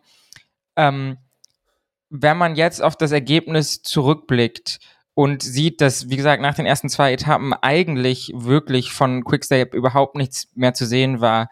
Lena, glaubst du, Cavendish hätte da mehr reißen können auf sowas wie einer 19. Etappe oder der jetzt dem Champs-Élysées als Jakobsen? Nein. okay, weiter geht's zu Movistar. Nein. Kurz noch ein Wort, warum nicht? Ich muss aufhören, um, geschlossene Fragen zu stellen. also, Jakobsen und Cavendish sind ja eigentlich der gleiche Fahrertyp. Also pure Sprinter, die auf den flachen Etappen kommen. Und zwei Sprinter generell mitzunehmen, ist schon immer sehr schwierig, weil das kann auch psychologisch für den jeweils einen Hauptsprinter nicht gut sein, wenn er weiß, da hinten habe ich noch jemand anders im Team. Also ich finde es schwierig, zwei Sprinter mitzunehmen, ist immer sehr schwierig. Da muss das Teamgefüge schon sehr, sehr gut sein. Letztes Jahr hat es bei Alpecin sehr gut geklappt, weil Merde ist auf die flachen Sprints gegangen und ähm, Philipsen auf die hügeligen Sprints und dann konnte das Ganze funktionieren. Aber die Idee, dass man beiden mitnimmt, fand ich von Anfang an nicht so gut. Und ähm, ja, ich fand es auch logisch, dass man Jakobsen mitgenommen hatte, weil ich seine Qualität über die Saison hinweg besser fand. Und es wurde eigentlich auch von Beginn der Saison gesagt, dass man ihn mitnimmt. Und er hat einen Etappensieg eingefahren. Das ist das Mindestmaß, was Quickstep wollte. Und ähm, dann kann man ihn da auch keinen Vorwurf mehr machen. Und das Sprinterfeld dieses Jahr war schon ziemlich gut, das muss man auch sagen. Ja, ich finde also eine Sache, ich weiß nicht, ob das jemand hier noch gesehen hat, die British National Championships die Cavendish ja gewonnen hat, da muss ich sagen, das fand, da hatte der absurd Form. Das war mhm. wirklich krass. Also ich muss, ich bin echt normalerweise aus, auch wieder ne, aus irgendeinem irrationalen Grund mag ich Cavendish nicht. Ich kann gar nicht sagen, wieso, aber das hat mich echt richtig beeindruckt. Und das kann man jetzt immer nicht sagen, ne, wie er dann bei der Tour gefahren wäre. Ich kann mir vorstellen, dass er irgendwie ein bisschen besser bei diesen welligen Etappen hätte mitfahren können. Aber ja, man weiß es nicht. Tim. Ganz ehrlich, bei den Etappen, die Jakobsen dann in Anführungszeichen nicht gewonnen hat, ähm, die ja noch die richtigen Sprint-Etappen waren, war es auch eigentlich nie seine Schuld. Ähm, wenn ich mich dran erinnere, Etappe 2 hat er gewonnen, da hat es auch vom Leadout her einigermaßen funktioniert. Etappe 3 gab es ja, glaube ich, 750 Meter vorm Schluss noch diese scharfe Linkskurve, wo es halt einfach den Quickstep-Zug komplett auseinandergehauen hat und wo er dann, ich glaube, der ist Neunter geworden auf der Etappe, wenn ich es richtig im Sinn hatte, oder dann war er, glaube ich, auch noch eingeboxt, keine Ahnung. Ähm, dann gab es ja lange nichts mehr oder es waren halt diese Windstaffel-Etappen. Ähm, und spätestens danach, als dann halt Murkoff raus war, war halt klar so, okay, gut, ähm, dann hättest du den, die, die Sache eigentlich auch schon beenden können. Ähm, deshalb, ich finde eigentlich, man kann jetzt Jakobsen an den Kopf werfen, okay, er hat nur eine Etappe gewonnen, das hätte Kevin dich auch gepackt, aber ähm, es war nicht Jakobsens Schuld. Und dann, wenn du dir halt sonst das Team anguckst, okay, das ist vielleicht noch Ausreißer in einer nicht so flachen Etappe, in einer äh, nicht so bergigen Etappe, wo da vielleicht noch was besteht, aber da hatte halt Jumbo keinen Bock mit, äh, die spielen zu lassen, dann war halt Ende. Das ist ein wichtiger Hinweis mit Mirko, dass der OTL ist irgendwann auch ein Hitzeschlag oder so. Also gab es ja diese drei, vier Etappen, wo immer jemand eine Stunde hinterm Feld hergefahren ist und der einen Tag war es halt, war es halt eher. Brian, eine Frage habe ich noch an dich, ähm, weil wir jetzt ja auch gar nicht die 21. Etappe beschloss, äh, beschlossen, besprochen haben. Ähm, was ist denn da mit Jakobsen passiert? Das habe ich äh, gar nicht so gesehen gestern. Äh, welcher, weil er hat ja gar keine Rolle gespielt, oder? Ja, also im Fernsehbild war Quickstep auch häufig nicht zu sehen. Sie haben ja auch die komplette Etappe nicht versucht, jetzt wie die restlichen Sprinterteams, Lotto Sodal, Bike Exchange, so irgendwelche Ausreißergruppen zu kontrollieren. Von daher gehe ich davon aus, dass Jakobsen nach den Pyrenäen sowieso schon nicht mehr in der Form war, dass sie wirklich davon ausgegangen sind, noch um Sprintsiege mitfahren zu können. Hat man ja auch auf der 19. Etappe gesehen, wo dann Honoré in die Gruppe gegangen ist, damit sie hinten im Feld nichts machen müssen. Und letztendlich war dann Quickstep im Sprint einfach komplett überhaupt nicht in Position. Jakobsen ist am Ende Zwölfter oder sowas geworden, glaube ich, weil der halt auch überhaupt ohne Murkoff hat er nur noch seine Schale als Leadout-Man sozusagen. Und der reicht halt einfach nicht, wenn du dagegen Sprintzüge von Bike Exchange oder Lotus Sodal oder so anfahren musst, die komplette, die das komplette Team dafür opfern können, dann da vorne zu fahren. Und da hat dann Quickstep natürlich in der Sprintvorbereitung auch ein bisschen Glück dabei, aber da hat vielleicht auch einfach dann die Qualität am Ende gefehlt. Ja, insgesamt glaube ich einfach auch eine schwere Tour für Quickstep, wenn man es im Vergleich zu den letzten Jahren sieht, auf jeden Fall schlechter, ne, mit Ala Philippe, äh, der Riesenspektakel, ähm, den hat's ja, ja durch den Sturz rausgehauen, das ist ja auch nichts, was man ihnen irgendwie vorwerfen kann. Ähm, ja, im Endeffekt muss man sagen, vielleicht so ein bisschen wie bei Bora, für die eigentlichen Standards vom Team eigentlich zu wenig unter den Bedingungen, wie das Team ausgewählt werden konnte, unter gesunden Fahrern, Fahrern mit der richtigen Vorbereitung, vielleicht sogar mit zwei Etappensiegen, ist ja keine schlechte Tour im Endeffekt für jedes andere Team. Das Maximum, was man irgendwie hätte rausholen können, Cavendish oder nicht. Brian, äh, wir haben mit dir aufgehört, wir machen mit dir weiter. Movistar. Drei Leute raus, Mas Eviti, Isegire, fünf Leute sind angekommen war das richtig gerechnet? Ja, fünf Leute sind angekommen. Ähm, was ist deine Movie-Star äh, Zusammenfassung dieser Tour de France?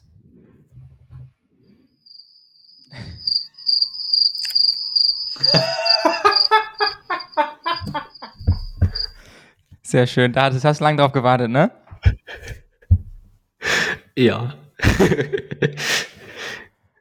Ja, okay, dann Kofidis. Lena. da gibt es, glaube ich, ein bisschen mehr zu sagen. Ach, Kofidis wäre froh über zwei Etappensiege von Quickstep. Aber also, übrigens auch. ähm, ja, Kofidis. Gutes versucht, viel Pech gehabt und am Ende ist halt leider nichts mehr rumgekommen. Ähm, aber ich bin nicht unzufrieden mit dem Team, das muss man so sagen. Also man hatte ja von Anfang an äh, Verletzte und Kranke, also Brian Cocard, der designierte Sprinter, für den Max Walscheid Leadout fahren sollte, hat ja dann schon Corona, bevor es überhaupt losging. Da ist dann Pierre-Luc Perichon für ins Team gekommen, also ein komplett anderer Fahrertyp auch. Und ähm, dann sollte halt Max Walscheid selber in die Sprints reinhalten. Und ähm, so großer Max Walscheid-Fan ich auch bin, eine Top-10-Platzierung in den hinteren Reihen ist eigentlich das Beste, was er bei der Tour im Sprint erzielen kann. Also da konnte man jetzt keine großen Ergebnisse von erwarten. Und dann ist direkt in der zweiten Etappe auf der großen Brücke, wo nichts passiert ist, außer ein Sturz, auf dem das ganze Team Kofidis lag. Ähm, nichts weiter passiert. Aber das gesamte Team lag auf dem Boden. Guillaume Martin konnte relativ schnell weiterfahren. Victor Lafay hat sich schwer verletzt und dann noch zwei Wochen durch die Tour gequält, bis er dann am Ende doch aufgegeben hat. Und äh, ja, dann Guillaume Martin hat irgendwann auch relativ schnell Corona bekommen und musste auch aufgeben. Ja, dann ging es halt so weiter, aber nach der, nach der Aufgabe von Guillaume Martin kam dann so für mich das Highlight so ein bisschen dieser Tour als Kofidis-Fan.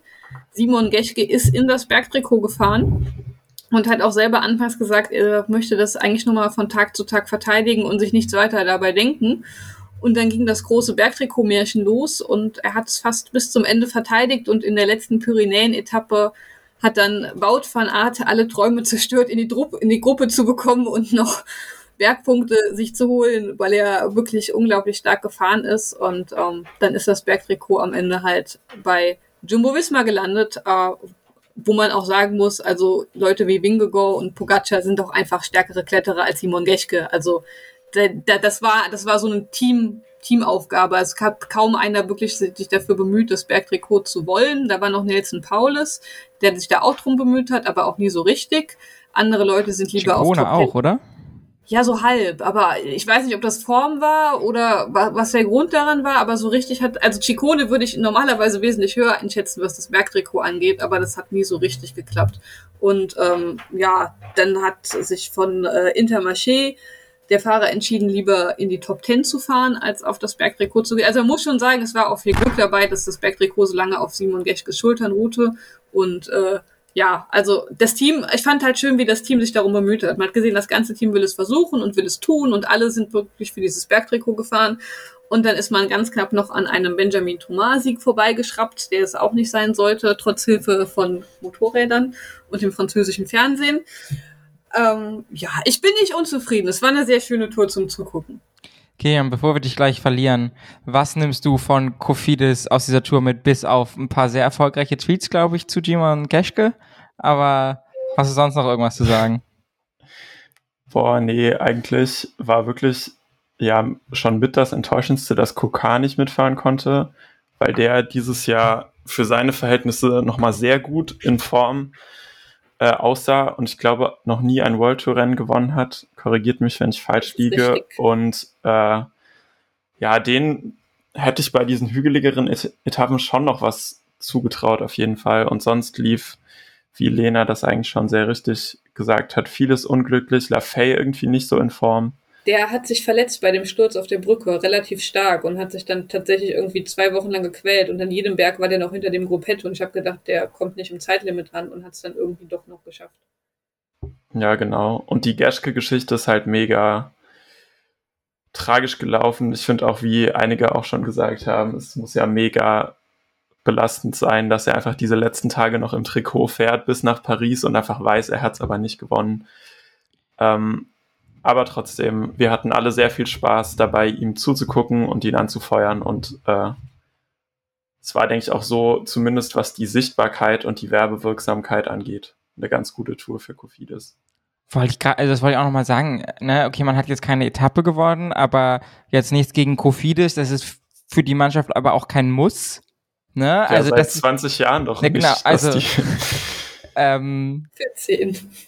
ja, whatever so, ne? Also das wäre natürlich schön und wird man sich freuen, aber das ist halt was anderes, als wenn, wie gesagt, jetzt, sag ich mal, Bora keine Etappe gewinnt oder Bahrain Victorious, jetzt, weil man das einfach mal vom Budget auch sieht und von daher diese Tage im Bergtrikot und diese Story von Geschkes Fight war eigentlich das Beste, was ihnen hätte passieren können, neben einem Etappensieg, der halt einfach absurd schwierig ist bei so einer Tour de France, ne? Ähm, wenn da so Leute rumfahren wie Wout von Art und so weiter und so fort.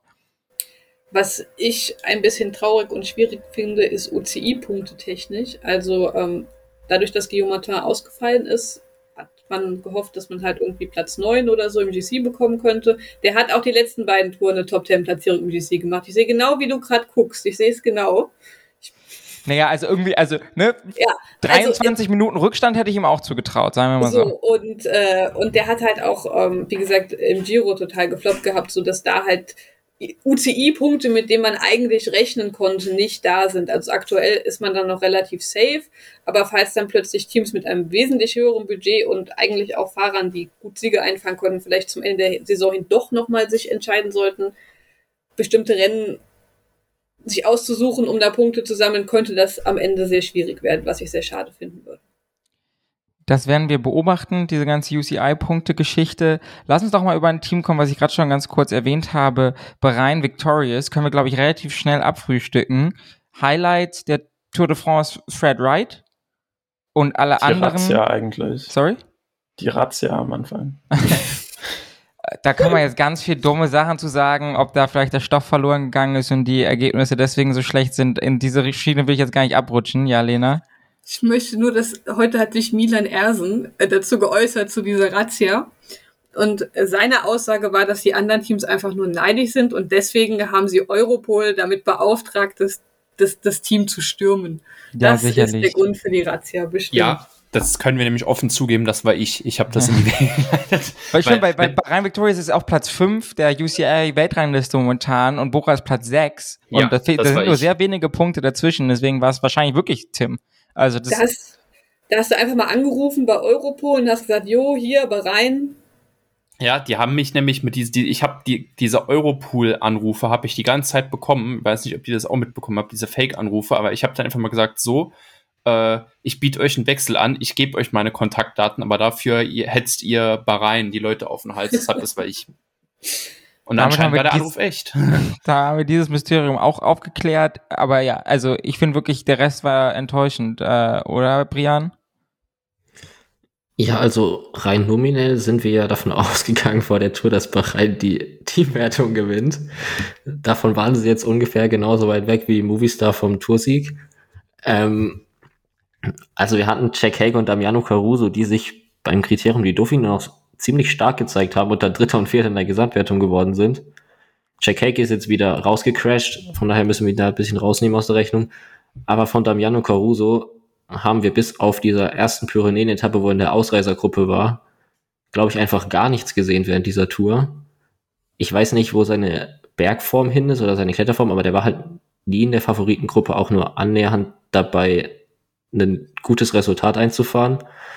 Und dann hatten wir noch so Fahrer wie Matej Mohoric und Dylan Toynes, von denen man in den letzten Jahren immer mal wieder gute Ergebnisse gesehen hat, die bei den Klassikern sehr gut waren, die aber beide auch, also Toyns war ein paar Mal in Ausreißergruppen dabei, konnte da halt nie wirklich gut fahren. Mohoric hat man bis zur 19. Etappe, wo er in der Ausreißergruppe mit Polit dabei war, überhaupt nie gesehen. Da hätte, da hätte man auch fragen können, ob der überhaupt diese Tour de France mitfährt. Ähm, und dementsprechend der Auftritt von dem gesamten Team war ziemlich ernüchternd, fand ich, gemessen an dem, was sie sonst immer gezeigt haben in den Grand Tours. Ja, die Nachrichten im Chat äh, ignoriere ich jetzt hier einfach mal weiterhin, dann machen wir ein riesiges Fass auf. Ähm, ja, Matej Mihoric auch einfach ein Debakel für alle, die wie ich ihn in ihrem äh, Velo Games Team hatten, weil der hat irgendwie 44 Punkte im Endeffekt gebracht und das hätte man, finde ich, nach dem Milan Sanremo Sieg und auch was das ja sonst für ein Fahrer ist, letztes Jahr zwei Etappen gewonnen, irgendwie mehr erwartet. Geklemmt. er hatte ja sogar anscheinend mal seine Dropper-Post auf dem Rad, aber irgendwie ist da nichts gelaufen. Ähm, dann lass uns doch vor dem Hintergrund, dass diese Performance auch gar nicht so dolle war, ein bisschen weitergehen zum Team, was finde ich ähm, ganz gut performt hat, nämlich Groupama FDG. Godou wird Vierter, allerdings Godou. Godou. Go Godot. Godou. Äh, Mano. Gaudu. Gaudu wird Vierter. So. Gauda. wenn ihr mich jetzt noch weiter auslachen wollt. Und Pinot Thibaut gewinnt leider keine Etappe. Wir haben übrigens 10 von 22 Teams durch, möchte ich an dieser Stelle mal sagen. Ja, deswegen will ich es ja auch ein bisschen weiter schneller machen. Ähm, will jemand was zu Groupama FTG sagen? Kilian, bevor du weg musst, verpflichte ich dich jetzt noch. Na klasse. Ähm, ja, im Endeffekt ziemlich stabile Tour. Ich finde, man hätte bei dem Aufgebot schon auch noch mit einem Etappensieg rechnen können. Ob das jetzt Godu ist, der irgendwann mal aus der GC-Gruppe so nach vorne sprintet und Wout vergisst wieder, dass er nicht jubeln sollte, bevor er über die Linie ist. Aber der ist eigentlich für, für so einen Sieg mal gut. Und ansonsten waren ja dieses Frühjahr auch äh, Madouas und Küng bei den Klassikern schon sehr stark in Form. Und Pinot wirkte zuletzt wieder so, als ob er für einen Ausreißersieg vielleicht auch für das Bergtrikot gehen kann. Ähm, ich finde, da hat man ein bisschen unterperformt, was das angeht. Aber andererseits, Godu auf Platz 4 in der Gesamtwertung hätte man wahrscheinlich auch nicht vorhergesagt. Von daher werden sie das wahrscheinlich mit etwas gemischten Gefühlen, aber letztendlich schon relativ positiv sehen, würde ich sagen. Lena als Beauftragte für französische Teams, ähm, Godu hätte ich als äh, bekannter Hater von allen äh, kleinen GC-Fahrern, die manchmal ein bisschen komische Entscheidungen treffen, nicht auf Platzier gesehen. Ähm, aber so Leute, also Stefan Küng, glaubst du, das war auch so Corona-Form oder was war da los? Weil das finde ich auch, dass der auch, also ist ja auch Elfter jetzt am, beim Zeitfahren geworden, äh, steckt irgendwie in Vertragsverhandlungen, bisschen underwhelming Performance nach dem Frühjahr. Also, nachdem die Tour de Suisse so großartig gefahren ist, glaube ich wirklich, dass noch ein bisschen Corona in den Knochen steckt. Und es kann auch gut sein, dass das Team ihn sehr an kurzer Leine gehalten hat. Ob das jetzt an Vertragsverhandlungen lag oder an Teamtaktik, das war mal dahingestellt. Aber am Zeitfahren hat man eigentlich auch gesehen, der würde normalerweise locker eine Top 10 auf jeden Fall fahren. Also da war, glaube ich, auch ein bisschen Formschwäche mit dabei. Was man auch noch sagen kann, habe ich eben vergessen, Stora ist mitgefahren und der war ja, äh, war er letztes Jahr noch bei DSM? Ja. Auf jeden ja. Fall ist er doch diese über Vuelta gefahren, wo er irgendwie in jeder Ausreißergruppe aller Zeiten dabei war und gefühlt die Hälfte noch gewonnen hat. Ähm, also, dass der nicht äh, auch noch in den äh, Bergetappen in Erscheinung getreten ist, äh, finde ich auch komisch, aber vielleicht sind sie halt auch wirklich einfach sehr geschlossen für diese GC-Platzierung von, ähm, von Goudy gefahren. Ja, also, das Einzige. Was ich bei den bei FDG bemerkenswert fand, war, dass sie eins der besten, Tim schläft ein, ähm, GC, GC Bergfahrerteams hatten, hinter jetzt Jumbo Fisma und Ineos vielleicht, waren sie eigentlich die Mannschaft, die immer am zahlreichsten noch vertreten war in den Favoritengruppen. und die dementsprechend immer Helfer dabei hatte, um Godu, der sich immer früh zurückfallen hat lassen, um sein eigenes Tempo zu fahren und da dann immer die anderen Favoriten nochmal auffahren konnte. Aber sie hatten da immer Helfer dabei. Also Madouas war fast schon der stärkste Helfer, der jetzt nicht bei UAE oder Jumbo gefahren ist im ganzen Feld. Der ist dann ja auch am Ende noch Elfter in der Gesamtwertung geworden. Und auch Storer hat sich halt komplett auf Godu fokussiert und ist immer bei ihm geblieben, hat, war glaube ich nur einmal oder sowas in der Ausreisergruppe überhaupt dabei. Pinot haben sie so eine freiere Rolle gegeben, der hat es immer mal wieder probiert, da hat dann auch ein bisschen Pech mit reingespielt, dass er es nicht geschafft hat, aber sonst fand ich eigentlich Groupama FDJ als eines der stärksten GC-Teams im ganzen Rennen, wenn man jetzt die ganz großen Favoriten rausnimmt. Du hast mir eigentlich die Worte aus dem Mund genommen, Brian. Ich wollte genau dasselbe sagen. Dann mache ich nur noch einen Absatz zu Thibaut Pinot. Ich finde, bei dem merkt man, dass der noch nicht, also das ist die erste Grand Tour wieder ist, die der fährt, nachdem er halt diese, die Rückenprobleme hatte und dann die Pause hatte. Also er hat es auch selber in Interviews gesagt, dass er so fahren wollte, wie er früher immer gefahren ist. Und dann ging das halt zwei Berge gut. Aber da kam noch ein dritter. Und dann hat er plötzlich gemerkt, dass es gar nicht mehr so gut funktioniert und dass er nicht mehr ganz so viel Ausdauer und Kraft hatte wie früher. Und ich kann mir vorstellen, dass das in einem Jahr dann wieder anders aussehen würde. Hoffen wir es für Thibaut Pinot, sympathischer Mann mit Ziegen. Tim, bevor du uns hier wirklich einschläfst und schlechte Träume von nicht so gut überdachten Podcast-Konzepten hast, ähm, Tour-Performance von äh, Alpecin de König, wie sie dann jetzt für, nur für die Tour hießen oder ab jetzt, ist auch egal. Ähm, äh, Jasper Philipsen gewinnt zwei Etappen. Mathieu van der Poel muss allerdings bei der Hälfte aussteigen, weil ja die Form einfach nicht so richtig kommen wollte. Gute oder schlechte Tour? Also erstmal äh, nur zu meiner Verteidigung. Ich habe heute noch eine Klausur geschrieben, deshalb bin ich ein bisschen müde. Ähm, aber um dann tatsächlich mal auf die wichtigen Inhalte zu sprechen zu kommen, ähm, ganz ehrlich, ich hätte von denen eigentlich nicht mehr erwartet. Spätestens als Thunderpool halt raus war, war dann so ein bisschen klar, okay, ähm, da ist jetzt die Luft raus dass sie dann im Endeffekt dann mit Philips noch die zwei Etappen gewonnen haben, denke ich, können sie sehr damit zufrieden sein. Und ansonsten, das Team hat jetzt keine Ambitionen in Hinsicht auf GC oder irgendwelche Ausreißersiege, gerade im äh, Gebirge. Deshalb würde ich einmal sagen, die haben sich ihre zwei Tagessiege geholt, mit dem auf dem Champs-Élysées auch noch äh, einen ziemlich schönen, prestigeträchtigen also eigentlich so, würde ich sagen, hat man den neuen Sponsor dann auch gleich mal äh, gut präsentiert. Die können zufrieden sein. Bleibt Philipsen bei Alpecin oder ist das der Sprinter, der wechselt? Ich glaube, Merlier wechselt. Ah, okay. Dann würde ich sagen, Glückwunsch dazu, dass man wahrscheinlich inzwischen einen besten, der besten Sprinter der Welt hat, irgendwie, wenn er in einer guten Position ist. Gerade irgendwie am Ende einer langen Rundfahrt nach ein bisschen schwereren Etappen. Also der hatte ja wirklich, das hat man auf dem Champs-Élysées gesehen, hat ja mehrere äh, Längen Abstand vor allen anderen, die danach kamen. Äh, klar, irgendwie Jun wurde eingebaut, Jakobsen und so weiter und so fort, aber das war schon ein sehr dominanter Sieg. Von er daher hätte ja die 19, er hätte ja die 19. auch noch gewonnen, wenn Laporte halt nicht fortgeflogen wäre. Ja, und er war auch, glaube ich, in äh, auf der Kopfsteinpflaster-Etappe noch der schnellste aus dem Feld. Ähm, und der also zweite Platz hinter Van Art, wo er dachte, er hat gewonnen. Ja, das war ja der, das war die vierte ja, genau. Etappe, ja. Ja, also im Endeffekt, er ist schon für einen Sprinter, der in Massensprints so schnell ist, ähm, dann doch noch sehr vielseitig, was das Terrain angeht, im Gegensatz auch zu äh, Mellier oder im Gegensatz zu, äh, zu einem Jakobsen. Ähm, und ich denke, da macht man schon was richtig bei äh, Alpecin, wenn man für die Zukunft auf ihn setzt. Auf jeden Fall. Dann lasst uns weitergehen zum Team DSM.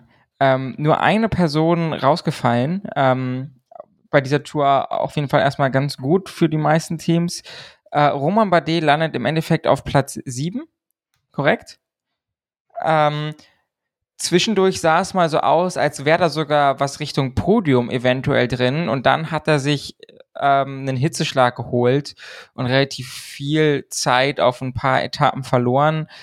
Nach dem Giro, den er ja auch schon wegen Krankheit nicht zu Ende fahren konnte, aber denke ich auf jeden Fall schön, dass er ein Top 10 Ergebnis fahren oder gefahren ist. Ähm, hattet ihr ihn in eurer Preview für eine Top 10 auf der Liste oder dachtet ihr, er geht eher auf Etappen?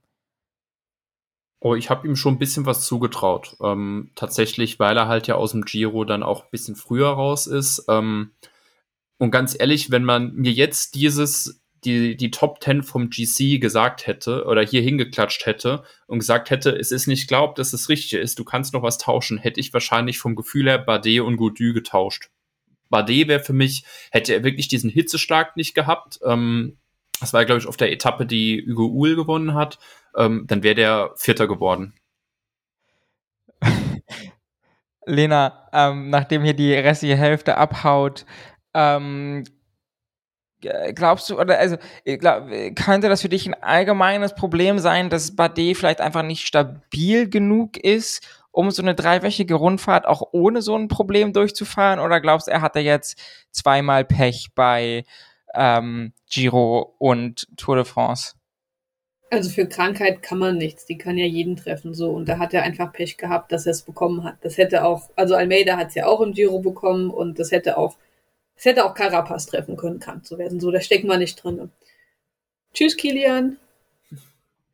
Ähm, was den Hitschlag betrifft, doof. Also da kann man als Team Präventionsmaßnahmen treffen und Dinge tun und vielleicht, ich weiß nicht, ob er Hitze gut verträgt oder nicht, vielleicht wisst ihr da mehr.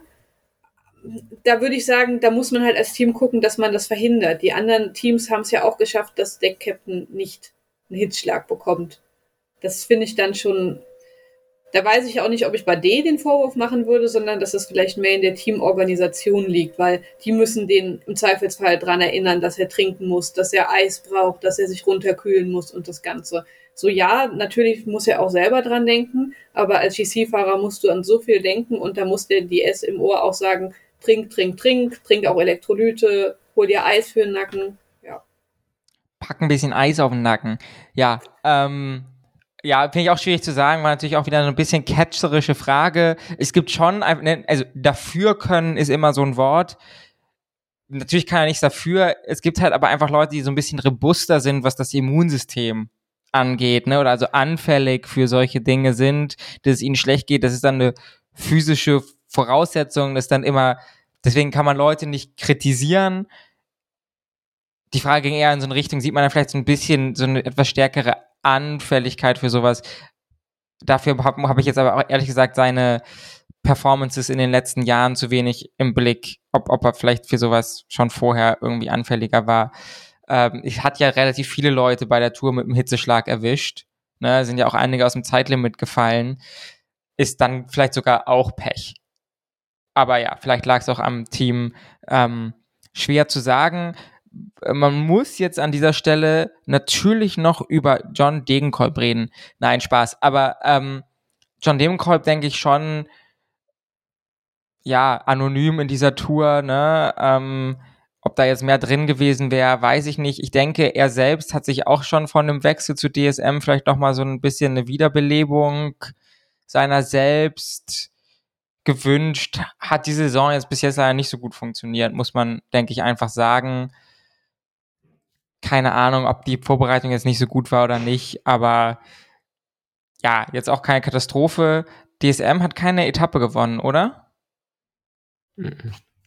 Aber bei Degenkolb muss man vielleicht dazu sagen, dass er ja auch als Road Captain in die Mannschaft geholt wurde und dementsprechend jetzt gar nicht so die großen eigenen Erfolgsambitionen hatte.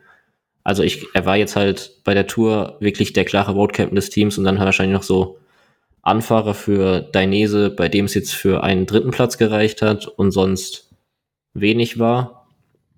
Aber mit Bade Top 6, äh, in Top 10 im GC fand ich, ist es dann ja doch eine ganz gute Leistung vom Team im Anbetracht dessen, dass sie jetzt auch wirklich eins der Teams mit den kleinsten Budgets sind, die in der Welt rumfahren. Zum Thema John Degenkolb, vielleicht müssen wir uns in Deutschland auch einfach von dem Gedanken verabschieden, dass er der Etappenjäger ist und der eigene Siegfahrer. Also nach dem schweren Sturz, den er damals hatte, war er ja nie wieder komplett derselbe. Und er ist mittlerweile 33. Also ist jetzt auch noch kein Radfahreralter, aber also dadurch, dass er ja auch wieder zu DSM gekommen ist, glaube ich, dass wir auch in den nächsten Jahren und Saisons ihn mehr in der, in der Rolle sehen werden, die er auch schon hier in der Tour hatte. Ja, auf jeden Fall. Ähm, Vielleicht so ein bisschen der neue Marcel Sieberg. Da kann man sich natürlich auch weiterentwickeln, das stimmt, da habt ihr völlig ja. recht.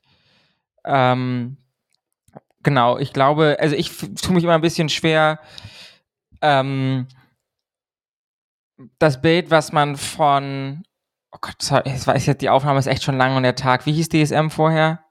Sunweb. Sunweb, ne? Sunweb hat ja diese eine, die 2020er Tour, wo auch Mark Hirschi so krass stark war, wo sie so viele Etappen gewonnen haben. Und mit dem Namenswechsel und dem anderen Trikot, aber auch, weil sie so komplett anders fahren, fällt es mir gerade manchmal schwer, diese zwei Teams überhaupt zusammenzubringen, weil sie so einen ganz anderen Charakter haben. Da ist für mich irgendwie gar keine Konsistenz, was ja auch okay ist. Die schulden mir jetzt keine Konsistenz, aber aus diesem Sicht von, oh, DSM äh, kann drei Etappen gewinnen als Sunweb vor zwei Jahren und jetzt geht in die Richtung nicht mehr so viel. Ähm, könnte man das vielleicht als ein bisschen eine Enttäuschung sehen, aber ja, mit dem sechsten Platz, sechster Platz bei der Tour de France, äh, siebter Platz, wie auch immer, krankes Ergebnis.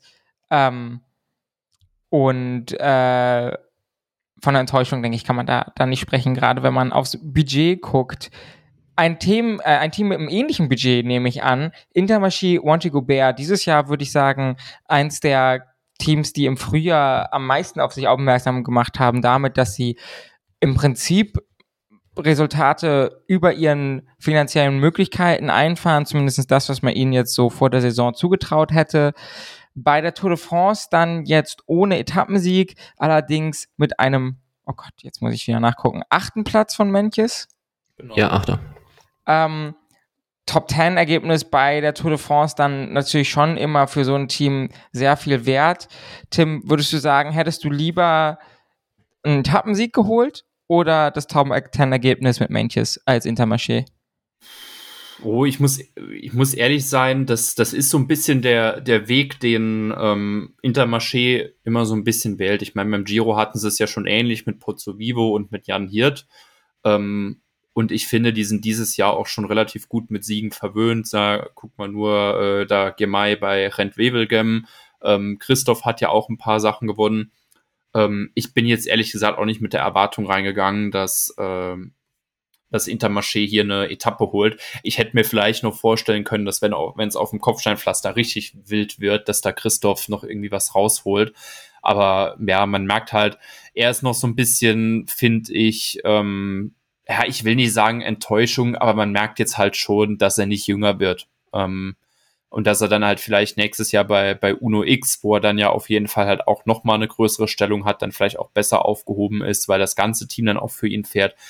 Ähm, ich bin nicht wirklich so mit Erwartung für Intermarché in diese Tour reingegangen und deshalb, wenn man dann sagt, guck mal, 8. MGC, nochmal haufenmäßig Punkte dadurch abgesahnt, kann man zufrieden sein. Und sie waren ganz knapp an einem Etappensieg dran mit Van der Horn auf der Roubaix-Etappe, ja, der dann ja nur im Fotofinish gegen Simon Clark verloren hat. Ja, Taco-Sieg hätte ich noch gefühlt, aber ansonsten ist okay. Und Christoph hat auch mehrere Top-5-Ergebnisse eingefahren. Von daher positives Fazit unter Antalmaché Wanti, denke ich, ähm, von uns allen. Auch ein Team, was immer Spaß macht, irgendwie zuzugucken und man sieht sie ja auch immer mit ihren geschmackvollen Trikots. okay, ein Team, wirklich, was finde ich, also dass das Mem-Team eigentlich irgendwie ein bisschen dieser Saison ist oder wo man zu gar nichts mehr einfällt, jetzt auch mit der News zu ihrem GC-Fahrer, die die eine oder andere Person vielleicht auch mitbekommen hat. Ähm, Astana, Kasachstan. Asastan. Sorry, Team. Asastan, Kasachstan. Ja, wenn, dann sprechen wir es noch richtig aus, weil ganz ehrlich, dieser falsche Teamname von Robert Bengsch war, glaube ich, das Highlight von Astana bei dieser Tour. Ähm, und das sehe ich nicht als Hot Take, sondern das sehe ich als Fakt. Nein, okay. nein, das Highlight, das Highlight von Astana in dieser Tour war wie aus dem Nichts, wie Phoenix aus der Asche plötzlich Luzenko in Woche drei aufgetaucht ist. Du hast ihn zwei Wochen lang nie gesehen oder nur zurückfallen sehen und plötzlich ist der in Woche drei on point da. Ja. Ich habe ihn nicht gesehen, sagen wir es mal so. Er ist Fünfter und Sechster geworden auf den beiden Pyrenäen, auf den beiden großen Pyrenäen-Etappen. 22, 56 Rückstand, ne, das ist auch wieder so ein Ding, das ist, der ist zwar Top Ten gefahren, aber ich finde das bei dieser Tour mit diesen Abständen immer so schwierig zu bewerten, ob andere Leute da, also keine Ahnung. Aber ansonsten, also, ne, da freuen wir uns ja immer, dass Gianni Moscon vielleicht nicht so die Ergebnisse einfährt, aber der ist die Saison ja auch komplett tot. Da scheint, also da habe ich mal gelesen, dass der auch irgendwie Long-Covid-Probleme hat. Das ist jetzt aber komplett ohne Gewehr irgendwie, aber auch da kann man jetzt wieder ins Blau hineinraten, ob das auch mit diesen Gehaltsproblematiken irgendwie zu tun hat. Aber ja, irgendwie kompletter Totalausfall. Und wie gesagt, wenn dann noch die Headline ist, dass Miguel Angel Lopez irgendwie in Drug Trafficking, ähm, äh, ja, Lena? Das war eine Falschmeldung. Oh, also es krass, wurde, okay. das, wurde, das wurde verkündet, aber die Polizei hat gesagt, äh, der ist nicht involviert. Also da war wohl jemand schneller mit dem Verkünden, als es der Realität dann entsprochen hat. Krass, okay, ja, dann ist die Korrektur bei mir noch nicht vorbeigeflogen an Twitter. Das ist natürlich aber sehr gut, dass wir das jetzt hier gerade erwähnen. Okay, naja, aber an sich, ähm, trotzdem denke ich, lass uns jetzt auch in Anbetracht der Zeit, die wir jetzt hier schon zusammen verbringen, einen Strich unter Astana machen, weil ja, katastrophale Tour. Ähm, ob es das Team nächstes Jahr noch gibt, denke ich, ist in diesem Komplettzustand irgendwie eine, eine Frage, die man sich stellen muss. Würden sich vielleicht einige freuen, wenn da ein Platz in der World Tour frei wird. Man wird es sehen. Team EF Education Easy Post, ein Team, was diese Saison auch bis zur Tour echt nicht gut performt hat und würde ich sagen, mit diesem Ergebnis ziemlich krass den Turnaround geschafft hat. Äh, wenn mein Höre mich jetzt nicht täuscht, zwei Etappensiege, richtig, Tim? Quad. Ähm, und Hat da noch jemand gewonnen von EF? Nein? Nur ein Nee. Etappensieg? Dann, Berg, du zählst wahrscheinlich das Bergtrikot von Cord auch noch so ein bisschen mit. ich verwechsel wahrscheinlich mit Israel Ja, Cometech, die ja, auch zwei das kann hatten und ja auch nicht so eine gute Saison hat, hatten bis jetzt, aber da kommen wir dann gleich drauf sprechen. Aber trotz, also auch wenn es nur ein Etappensieg ist, äh, noch eine sehr gute Tour. Wie gesagt, auch mit dem Auftritt von Cord und Paulus war auch immer aktiv. Ähm, Uran hat zwar nicht so gut performt als deren GC-Fahrer, ist aber auch die Frage, ob dessen Zeit nicht vielleicht inzwischen noch einfach so ein bisschen vorbei ist. Äh, wenn wir sagen, an sich ein ganz gutes Ergebnis, was hätte denn für äh, EF noch besser laufen können, Brian? Ja, also Betjol hätte diese Mount-Etappe gewinnen können, wo er mit Matthews da um den Etappensieg gefahren ist. Und sonst hätte vielleicht einer der drei, ich nenne es jetzt mal drei GC-Kandidaten, Uran, Paulus, Guerrero, noch eine gute Vorstellung zeigen können und irgendwie einen Top-10-Platz. Bei Guerrero war das Problem, der ist relativ früh raus gewesen wegen Corona, glaube ich. Ähm, Uran kam in der dritten Woche so ein bisschen wieder in Form, war da dann immer in den Ausreißergruppen dabei. Sonderlich toll sah er da dann aber auch nicht mehr aus. Und bei Paulus war der Fokus relativ schnell auf dem Bergtrikot und dementsprechend ist er dann in den Ausreißergruppen rumgeturnt, statt zu versuchen, irgendwie seine GC-Position vielleicht noch zu verbessern oder zu retten. Der war ja am Anfang noch dabei, kurz davor ins gelbe Trikot zu fahren. Und dann hatten wir noch so ein paar Pechgestalten, würde ich jetzt zum Beispiel Stefan Bissiger bezeichnen, der in den Zeitfahren natürlich zu den Favoriten zählt, aber in beiden Zeitfahren im ersten Satz zweimal gestürzt. Im zweiten hat er jetzt diese Schaltprobleme mit seinem Rad, die noch von dem Sturz kamen und dann hat er die Trinkflasche auf dem Ersatzrad nicht dabei und alles Mögliche. Bei dem ist halt nicht viel zusammengelaufen. Und dann finde ich mit Magnus Kort als Etappensieger und langen Träger des Bergtrikots und auch Betjol, der wirklich immer wieder in Ausreißergruppen präsent war und starke Leistung gezeigt hat, dann doch eine ziemlich gute Tour und ein ziemlich positives Fazit, weil sie sind eben wirklich auf dem Bild gewesen, haben gute Leistungen gezeigt. Ja, nicht so anonym wie vorher in vielen Rennen irgendwie gefühlt diese Saison. Ähm, Lena, was für ein Fahrertyp ist denn für dich Nielsen Paulus? Ich tue mich da noch ein bisschen schwer, den irgendwie einzuordnen. Was glaubst du, in was für eine Richtung sich der entwickeln kann oder sollte? Würde, wenn ich er wäre, eher versuchen, auf Etappensiege und auf punchy Finishes zu gehen und nicht auf diese GC-Geschichte. Ich glaube, der könnte so ein bisschen Leonard Kemner-Style richtig interessant für Ausreißergruppen werden. Aber versucht dann doch irgendwie doch noch GC zu fahren. Und dann, ja, ich glaube, als Ausreißer hätte er mehr Erfolg. Das war, ich hatte fast auch in meiner Anmoderation der Frage den Leonard Kemner-Vergleich gebracht. Von daher stimme ich dir da komplett zu. Tim, hast du noch was zu Team EF Education Easy Post beizutragen? Nö, ist eigentlich soweit alles gesagt. Die haben diese Tour sehr offensiv gestaltet. Ähm, man hat sich viel gesehen. Nicht nur wegen den Trikots, sondern weil sie sich auch einigermaßen gut dran gestellt haben. Deshalb, äh, ja, eigentlich alles soweit im, Gel äh, ich im gelben Bereich, im grünen Bereich. Man merkt, drei Wochen Tour haben mir ordentlich reingeballert.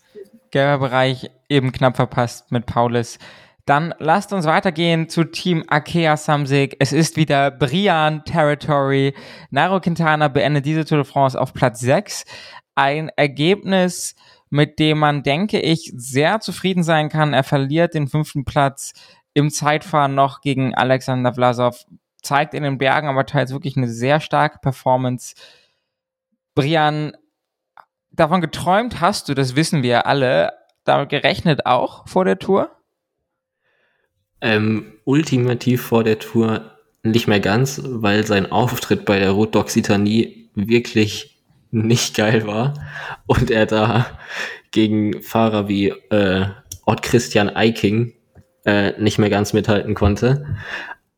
Aber jetzt bei der Tour hat sich dann doch wieder das herausgestellt, was wir öfter mal gesehen haben, dass er bei den, also wir haben gesehen, auf der ersten Alpenetappe war er sehr stark, bei der ersten Pyrenäen-Etappe war er sehr stark, aber auf den Tagen danach hat er immer wieder so seine Probleme, die Form vom Tag da nochmal zu zeigen. Also er ist dann ja auch, wieso er auf Platz 6 zurückgefallen ist, ist ja dieser eine Tag, der letzte Tag in den Pyrenäen, wo er wirklich nochmal ziemlich eingebrochen ist und über fünf Minuten nach dem Sieger ins Ziel gekommen ist und da auch Godu halt ihn attackiert hat und so und damit sich den vorerst mal vierten Platz gesichert hat. Und Vlasov hat da ähm, ja auch ähm, schon Zeit gemacht auf ihn. Irgendwie so eine Minute genau, 30 oder ja, so. Ja, genau, die sind da ziemlich lange im Anstieg noch zusammen gefahren und dann kommt Vlasov ins Ziel und man fragt sich nur, wo ist, wo ist Nairo hin? und eineinhalb Minuten später kommt er auf einmal ins Ziel gefahren. Ich, da, da muss er, wir hatten es jetzt nicht im Fernsehbild, aber ich kann mir gut vorstellen, dass er da wirklich den größten Einbruch hatte den, während der ganzen Tour, weil bei d'Huez ist er jetzt früh zurückgefallen, hat sich dann aber noch ziemlich gut gehalten, so als alleiniger Fahrer. Aber sonst das Team ist halt auch einfach nicht ganz darauf ausgerichtet gewesen, ihn in den Bergen viel zu unterstützen. Dabei, der dann leider nach seiner starken Performance auf dem Weg nach Col, zum Col de Ronan Corona-positiv war und raus war. Und dann sind die Berghelfer bei Akea ziemlich begrenzt. Und in den Sprints, wo man jetzt vielleicht noch Hofstetter und Capio ein bisschen was zutrauen kann, haben sie ganz gut abgeliefert, sind mal Sechster, Siebter geworden, glaube ich, beide. Und sonst war halt Quintana das große Ziel des Teams und mit einem sechsten Platz in der Gesamtwertung hat man das eigentlich auch sehr gut erfüllt und von daher für so ein Pro-Tour-Team kann man damit eigentlich sehr zufrieden sein. Ja, Hofstetter irgendwie Mr. Top 10, ne? So, aber ähm, jetzt ja auch, auch irgendwie eine ganz gute Leistung. Vielleicht ist das mal jemand, der aus irgendwann mal bei einer Tour, wo die Breakaways nicht so krank umkämpft sind wie dieses Jahr, mit Glück mal eine Etappe abschließen kann. Lena, willst du noch irgendwas zu Team Akea Samsic sagen? Lena Nö. schüttelt den Kopf. Dann geht's weiter mit Lotto Sudal. Tim. Also ich möchte eins sagen, ähm, Arnaud Delis hat heute die dritte Etappe bei der Tour de Wallonie gewonnen und hat damit 20 UCI-Punkte geholt und hat damit 5 UCI-Punkte mehr geholt als Lotto bei dieser gesamten Tour. Und ich finde, mehr brauchen wir eigentlich zu diesem Team nicht mehr zu sagen. Ja, jetzt werden wir von der GEMA gesperrt, aber dafür hat sich der Joke gelohnt. äh, weiter geht's zu, also ja, sorry, ich muss noch ein kurz sagen, mir tut Caleb Youn irgendwie leid. Also die Performance stimmt nicht so richtig, aber der quält sich da die ganze Zeit durch. Ich glaube, wir hatten schon mal kurz über seine Instagram Stories geredet. Ist irgendwie ein lustiger Typ und ich würde ihm irgendwie mal wieder mehr Erfolg wünschen. Aber irgendwas stimmt nicht. Ja, Lena. Also ich finde, das ist das Problem, was man die ganze Saison schon sieht dass der, dass der Leadout halt einfach nicht funktioniert. Das, das war dasselbe Problem, was er auch schon im Giro hatte und auch irgendwie im Rest von der Saison schon häufiger vorgekommen ist. Und dann hat man sich gedacht, die Rätselslösung ist, wir schicken ihn zur Tour ohne Leadout. Das kann nicht funktionieren. Caleb Youn ist also unglaublich schnell, aber, aber der muss in Position gefahren werden. Ich habe Roger Kluge bei Rad am Ring gesehen. Ähm, weiß nicht, ob oh, er da sorry. besser. Mm. Nein, ich wollte nein. Ich wollte darauf hinaus, ob er halt, also ne, der fährt halt bei Rad am Ring so einem Jedermann-Event repräsentativ rum, als statt bei der Tour zu fahren. Ähm, ja, da hat, der, man hat sich ja den Leadout-Train für dieses Jahr sogar geholt, aber es scheint so überhaupt nicht funktioniert zu haben. Ich denke, da muss man echt nochmal keine Ahnung, was man da macht. Und man hat jetzt mit Aaron Lee noch so einen krassen Up-and-Coming-Fahrer. Also, ich sag mal so, bei Lotto Sudal will ich bitte nicht ins Analysis-Team geholt werden, weil das wäre mir irgendwie zu stressig. Das wäre mir zu anstrengend, weil die ganzen Leadout-Fahrer, die man sich da jetzt auch geholt haben, die haben ja auch noch ein bisschen Vertrag, aber es funktioniert nicht. Man hat Caleb Youn und Arno Lee. Ich weiß nicht, ob ich jetzt Caleb Youn so Bock auf Arno Lee hätte, weil der halt schon krass gut ist, aber Caleb Youn jetzt abzugeben, keine Ahnung, wie lange der noch Vertrag hat. Also irgendwie eine vertragte Situation und ähm, stelle ich mir anstrengend vor, da sind auf jeden Fall gefühlt irgendwie ein paar harte Entscheidungen zu treffen. Hat Caleb nicht noch ein Jahr Vertrag und Delis hat jetzt diesen mega langen Vertrag unterschrieben? Ich glaube, Caleb hat letztes Jahr um drei Jahre verlängert, wenn ich mich richtig erinnere. Der müsste dementsprechend nochmal zwei mindestens unter Vertrag stehen. Ähm, Recherche-Crew ist unterwegs. Ja, dann äh, sag doch mal gleich Bescheid, wenn du es gefunden hast. Ja, also Pro Cycling Stats sagt bis 2024. Okay. Ja, ich wir unterstreiche meine, meine Aussage, dass ich jetzt irgendwie eine schwierige Situation für das Team finde. Und ich irgendwie hoffe, dass Calabion irgendwie wieder anfängt, Rennen zu gewinnen, weil ich den irgendwie sympathisch finde wir kleinen Menschen müssen zusammenhalten. Caleb, also, du schaffst das. Also man muss dazu sagen, der Typ ist auch richtig cool. Also als ich beim Giro war, konnte ich mit dem ein Foto machen. Also ich sehe total furchtbar auf dem Foto aus, deswegen habe ich es noch nicht gepostet. Aber Caleb Ewan sieht natürlich gut aus. Und das Ganze war fünf Minuten vor Giro-Start. Wirklich, fünf Minuten. Mir war gar nicht bewusst, dass es so kurz vor Giro-Start war. Und er kam halt gerade aus dem Bus und und dann waren da irgendwie so ein Haufen Fans und ich war auch noch drumherum und der hat sich wirklich noch für alle Zeit genommen und Fotos gemacht und keine Ahnung was. Und dann ist er halt dann mit Roger zum Start gefahren und war eigentlich fast schon zu spät da. Ist doch nochmal schön. Jetzt hat Samuel eben hier den Roger Kluge ausgepackt und jetzt muss Lena natürlich nochmal gucken, dass sie hier nochmal einen draufhaut mit natürlich, Caleb Ewan. Muss ich ne? richtig reinhauen, muss ich richtig reinhauen. Nein, aber, aber Caleb Ewan, dem würde ich so sehr endlich wieder einen Sieg gönnen. Der ist so lieb ja, auf, auf, jeden Fall. Ich, ich habe mit Roger Kluge kein Foto gemacht. Ich, ich habe ihn nur von weitem erblickt. Ähm, von daher gewinnt Lena diese Competition ja, auf jeden Fall. Um, im Gegensatz zu Lottes und All auf jeden Fall was gewonnen. Lasst uns weitergehen zu Trek Segafredo. Ein Team, dessen Performance ich schwierig einzuschätzen finde, ganz persönlich. Ein sehr, sehr starker Etappensieg mit äh, Mats Petersen in dieser Ausreißergruppe, in die Nils Polit gerne gekommen wäre, aber nicht drinne war. Ähm, ähm, aber ein schwacher Auftritt irgendwie von Giulio Ciccone, ein Bauke Mollema, der auf einmal ein kranker Zeitfahrer ist, aber in den Etappen, wo man ihn eigentlich vorne erwartet, überhaupt gar keine Rolle mehr spielt.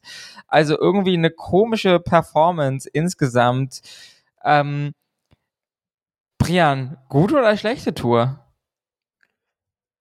Also, wenn wir jetzt davon ausgehen, dass äh, wir Mats Petersen hätte ich jetzt vor der Tour so als Sprinter mit Jasper Stuyven, das ist so die Sprintabteilung im Team gewesen. Dann gab es so zwei, drei Fahrer, die ich nicht wirklich zuordnen kann, die weder dazu beitragen können, dass jetzt so ein Sprintzug perfekt funktioniert. Also ich rede jetzt da von Tom Squins und Alex Kirsch und Toni Ganope. Ich weiß nicht genau, welche Aufgaben die jetzt im Team hatten. Also Alex Kirsch war relativ früh krank. Der konnte dann nicht viel leisten. Die anderen beiden, Tom Squins, kann man vielleicht auf so hügeligen Etappen noch als Helfer einsetzen, damit er so für Mats Petersen Sprint ermöglichen kann, der bei solchen Etappen ja dann noch als Favorit durchgeht. Und dann hatten wir noch so eine Bergtruppe aus Ciccone und Mollema, die sich dann wirklich ab der zweiten Woche eigentlich komplett aufs Bergtrikot fokussiert haben und immer zu zweit oder dritt in die Ausreißergruppen gegangen sind. Dann bei den Bergsprints hatte Ciccone aber wenige Chancen gegen Simon Geschke zu gewinnen.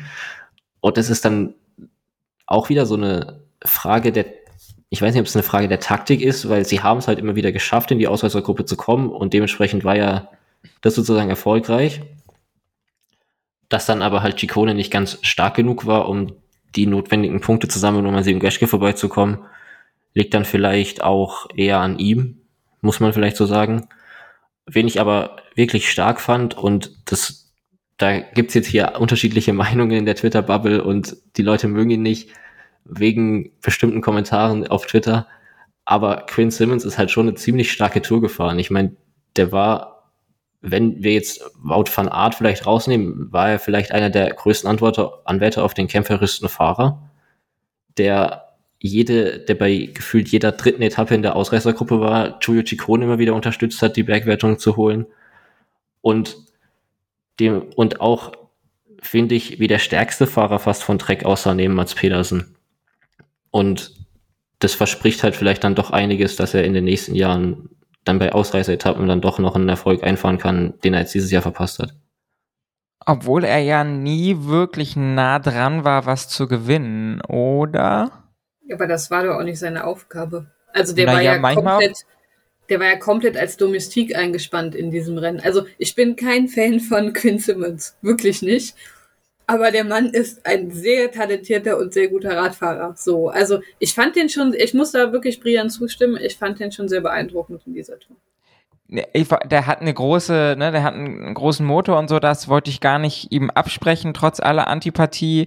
Aber mh, ich meine, der ist auch noch jung, das kommt vielleicht noch, worauf ich hinaus wollte, ist, dass da noch so ein bisschen, finde ich, so der Instinkt fehlt oder ne, also er hat jetzt, er- der tritt halt dann ordentlich rein, aber so ein bisschen vielleicht manchmal auch das Nils Polit-Problem, viel treten können und nicht immer im richtigen Moment, ja, Lena? Ist halt auch erst 21. Richtig. Und ich sag mal so, ich bin irgendwo froh, dass Giulio Ciccone versucht hat, auf das Bergtrikot zu fahren, anstatt Quinn Simmons. Ich glaube, vielleicht wäre das dann früher verloren gegangen. Das äh, kann natürlich sein. Ähm, dann lass uns doch von Trek Segafredo zu einem anderen Team mit T kommen. Meine Überleitungen werden immer besser, je länger diese Folge wird. Total Energies, das neue Team von Peter Sagan, äh, auch bei dieser Tour gewesen, der gute Mann. Ähm, gewinnt allerdings keine Etappe, wird ein paar Mal Vierter, jetzt auf dem Champs-Élysées auch Fünfter. Ähm, ich glaube, über Peter Sagan könnte man jetzt fast nochmal eine eigene Folge machen. Wenn es jetzt um Total Energies insgesamt geht, Oss ist mit einem ekligen Crash auf der äh, Kobbel-Etappe relativ früh rausgefallen.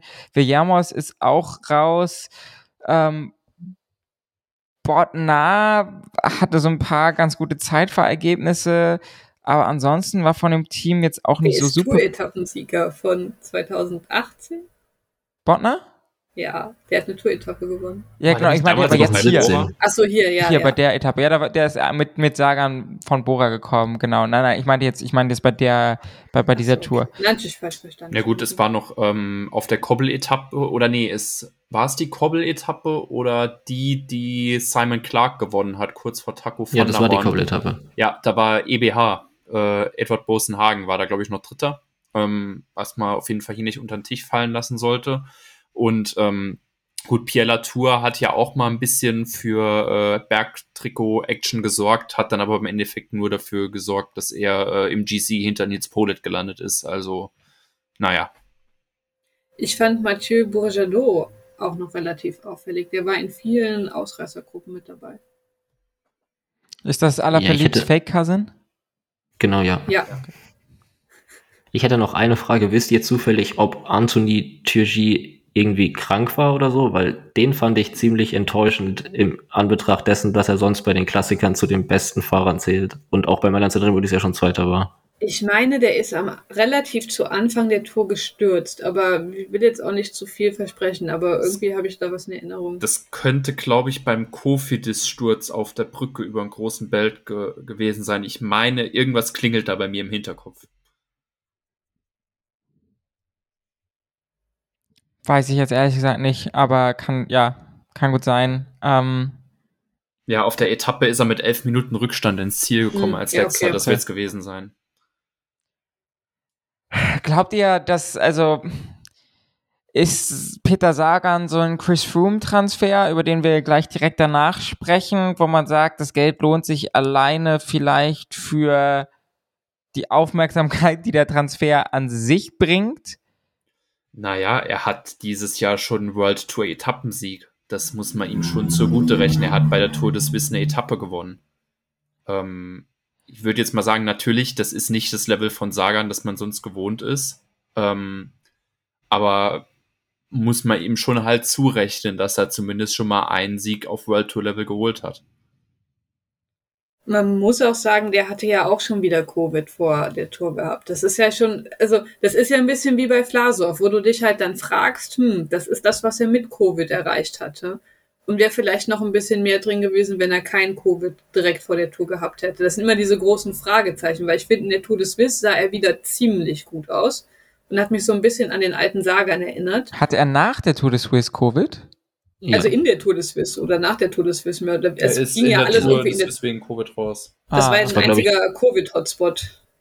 In meinem Kopf war das schon Tour, vor der Tour de Suisse, aber okay, ja, das kann natürlich sein. Das war die letzte Etappe bei der Tour de Suisse, wo er nicht mehr angetreten ist. Genau, und, und also das Team hat ja auch dann Specialized Equipment bekommen. Und so eine Sagan, der bringt ja nicht nur also seine persönlichen Fähigkeiten, sondern irgendwo auch Erfahrung. Also ich kann mir schon vorstellen, dass er zum Beispiel jemanden wie Turgis, der war ja diese Saison erheblich besser auch in den Klassikern als sonst, dass da vielleicht auch einfach ein bisschen, ich weiß nicht, Wissenstransfer stattgefunden hat. Soft Skills. Soft, Soft, Soft Skills. Und ähm, also diese Total Energies wird jetzt halt auch überall hin eingeladen, weißt du, und Peter Sagan ist ein Name. Egal, ob die Ergebnisse jetzt so sind wie früher oder nicht. Ja, äh, Dings. Champs-Élysées sogar auch Fünfter geworden, also auch kein schlechtes Ergebnis. Muss man mal gucken. Ich denke jetzt mit so Leuten wie Mathieu van der Poel, Wout van Aert und so weiter und so fort, ist es ein bisschen illusorisch, dass Peter Sagan nochmal irgendwie das grüne Trikot angreift bei einer Tour de France, aber mal gucken, wie sich das entwickelt, ob das eher ein Positivtrend oder ein Negativtrend wird. Wir haben ja nämlich diese Tour auch gesehen, dass uns Leute, die wir ehrlicherweise eigentlich schon abgeschrieben haben, durchaus nochmal überraschen können. Chris Froome für das Israel Premier Tech Team und meine Anmoderation geht sowohl für das Team als auch für Chris Froome. Die alten Säcke sind wieder da, jawohl. Sie gewinnen zwei Etappen. Ähm, da, also wirklich, das ist für mich die Überraschung der Tour. Da hätte ich mich, wenn ich bei der Tour-Preview dabei gewesen wäre, wäre das wahrscheinlich jetzt der Punkt gewesen, wo ich mich für irgendeine Aussage aus der Preview hätte entschuldigen müssen, weil da hätte ich, glaube ich, meine Hand für ins Feuer gelegt, dass die keine Etappe bei dieser Tour de France gewinnen. Und es haben dann ja auch zwei Leute eine Etappe gewonnen, von denen man das dann auch wiederum auch nicht erwartet hätte, ohne ihnen zu nahe treten zu wollen. Simon Clark auf der ja auch irgendwie Prestigetechniken, te trächtigen, schwieriges Wort, Korbel-Etappe und dann eben Ugo Uhl ähm, in der zweiten oder dritten Woche. Dritte Woche. In der dritten Woche auch irgendwie ein ganz schöner Sieg, wo man ja auch, wo er ja sogar Michael Woods noch dabei hatte, den man dann aber am Berg weggefahren ist. Und ja, die Leute, von denen man es dann, wie gesagt, erwartet hätte, Michael Woods und Jakob Vogelsang, haben dann im Endeffekt gar nicht so viel gezeigt, obwohl dann beide ja auch irgendwann, Michael Woods erst recht spät, aber beide mit Covid raus, oder? Vogelsang? Nee, nee Vogelsang hatte diesen Rippenbruch. Ah, stimmt, der hat sich, ja, okay. Aua, das tut weh. Tim, wie sehr hättest du dich über einen Chris Froome Etappensieg gefreut? Och, ich hätte schon eine schöne Story gefunden, so ganz ehrlich. Ähm, dann halt noch am Alp, wäre noch, wär noch saftig gewesen. Aber ich habe jetzt keine so besonders emotionale Connection dazu, dass ich jetzt sage, das hätte jetzt unbedingt sein müssen. Ähm, ich finde Pitcock am Alp auch eine schöne Story. Deshalb, ich, ich habe jetzt halt zu Israel keine besondere emotionale Bindung. Wenn Froome jetzt für Bora gefahren wäre, wäre ich komplett ausgetickt und hätte hier, glaube ich, halb Westköln auseinander äh, hier irgendwie in, in Bruchteile gelegt oder so, wenn das geklappt hätte. Aber es wäre eine schöne Story gewesen, aber ja. Ja, Bora ich bin ja, ja noch jung, deshalb brauche ich diese Old Man Can Do It äh, Story noch nicht. Bora fährt ja Gott sei Dank eine bessere Transferstrategie als Israel Premier Tech bis zu diesem Zeitpunkt. Ähm, Lena, was ist dein Fazit für Israel Premier Tech? Hättest du damit vorher gerechnet? Nein. Also, ich glaube auch jeder, der sagt, er hätte damit gerechnet, äh, dann Chapeau. Also, ne? Oder gelogen. Sehr, ja, oder gelogen. Also Chapeau oder gelogen. Sehr beeindruckend. Also ich finde das super. Also vor allem auch nochmal der Sieg von ähm, Hugo Uhl das war ja auch total emotional, weil er dem dann seinem verstorbenen Bruder gewidmet hat. Das hat mich mega gefreut. Ähm, ja, auch Simon Clark habe ich nicht kommen sehen. Auch das gute Ergebnis von Chris Froome am Alp. Also eine super, ich finde, eine super Tour für Israel Premier Tech. Ich hätte nicht erwartet, dass das so gut läuft. Sie haben sich sehr gut präsentiert und waren auch häufiger zu sehen. Chris Froome hat auch häufiger nochmal versucht, ähm, in die Fluchtgruppe zu bekommen. Also, also im Gegensatz, was sie, also ich fand es toll. Wenn man Wasser in Zumal Wein schütten möchte, sorry Brian, dann könnte man sagen können, vielleicht hätte man aus UCI-Punkte-Sicht noch erhofft, dass Jakob Vogelsang irgendwo in Richtung Top 10 fährt. Ob das jetzt eine realistische Erwartung ist, ist eine andere Frage. Aber das ist ja für die gerade relativ wichtig. Aber ja, sorry, Brian, ich habe dich unterbrochen. Ich wollte nur anmerken, dass Hugo Hull ja jetzt auch nicht eine Eintagsfliege war während der ganzen Tour, sondern auch auf weiteren Etappen noch wirklich stark gefahren ist. Hier zum Beispiel Genau, die der- Pedersen-Etappe, wo er Dritter geworden ist am Ende. Ähm, da war er auch immer wieder in Ausreißergruppen. Auch auf der 19. Etappe hat er ja nochmal die Attacke von Fred Wright überhaupt initialisiert. Ähm, dementsprechend, es war jetzt auch nicht zufällig, so wenn man den Verlauf der Tour angeschaut hat, dass Hugo Hull dann am Ende eine Etappe gewinnt. das war so ein Arbeitssieg. So, du hast ihn immer wieder und wieder gesehen. Und dann hast du es ihm halt auch noch, auch wenn du die, die, die Geschichte um den Bruder nicht kanntest, aber ich habe die erst später erfahren, als er das dann halt auch erzählt hatte in dem Interview. Aber mich hat das direkt so gefreut, weil das ist so ein, so ein kein, kein großer Star und der versucht es immer und immer wieder und dann hat es halt geklappt. Sehr, sehr schön. Dann biegen wir auf die Zielgerade ein. Team Bike Exchange Jayco gewinnt zwei Etappen. Einmal mit Dylan Grönewagen auf Etappe 3 und einmal mit Michael Matthews auf Etappe Schieß mich tot. Irgendwas mit 10. Irgendwie in den Zehnern. Aber von Michael Matthews dafür ein umso beeindruckenderer Sieg, wie ich finde. Und auch da gilt eigentlich äh, einen für mich persönlich positives Fazit auch, dass so jemand wie Nick Schulz häufiger mal random irgendwie bei der GC-Gruppe noch rumgehangen hat. Keine Ahnung, ob man mit der Power auch nochmal was Besseres hätte anfangen können taktisch, aber an sich ist es ja erstmal ein gutes Zeichen.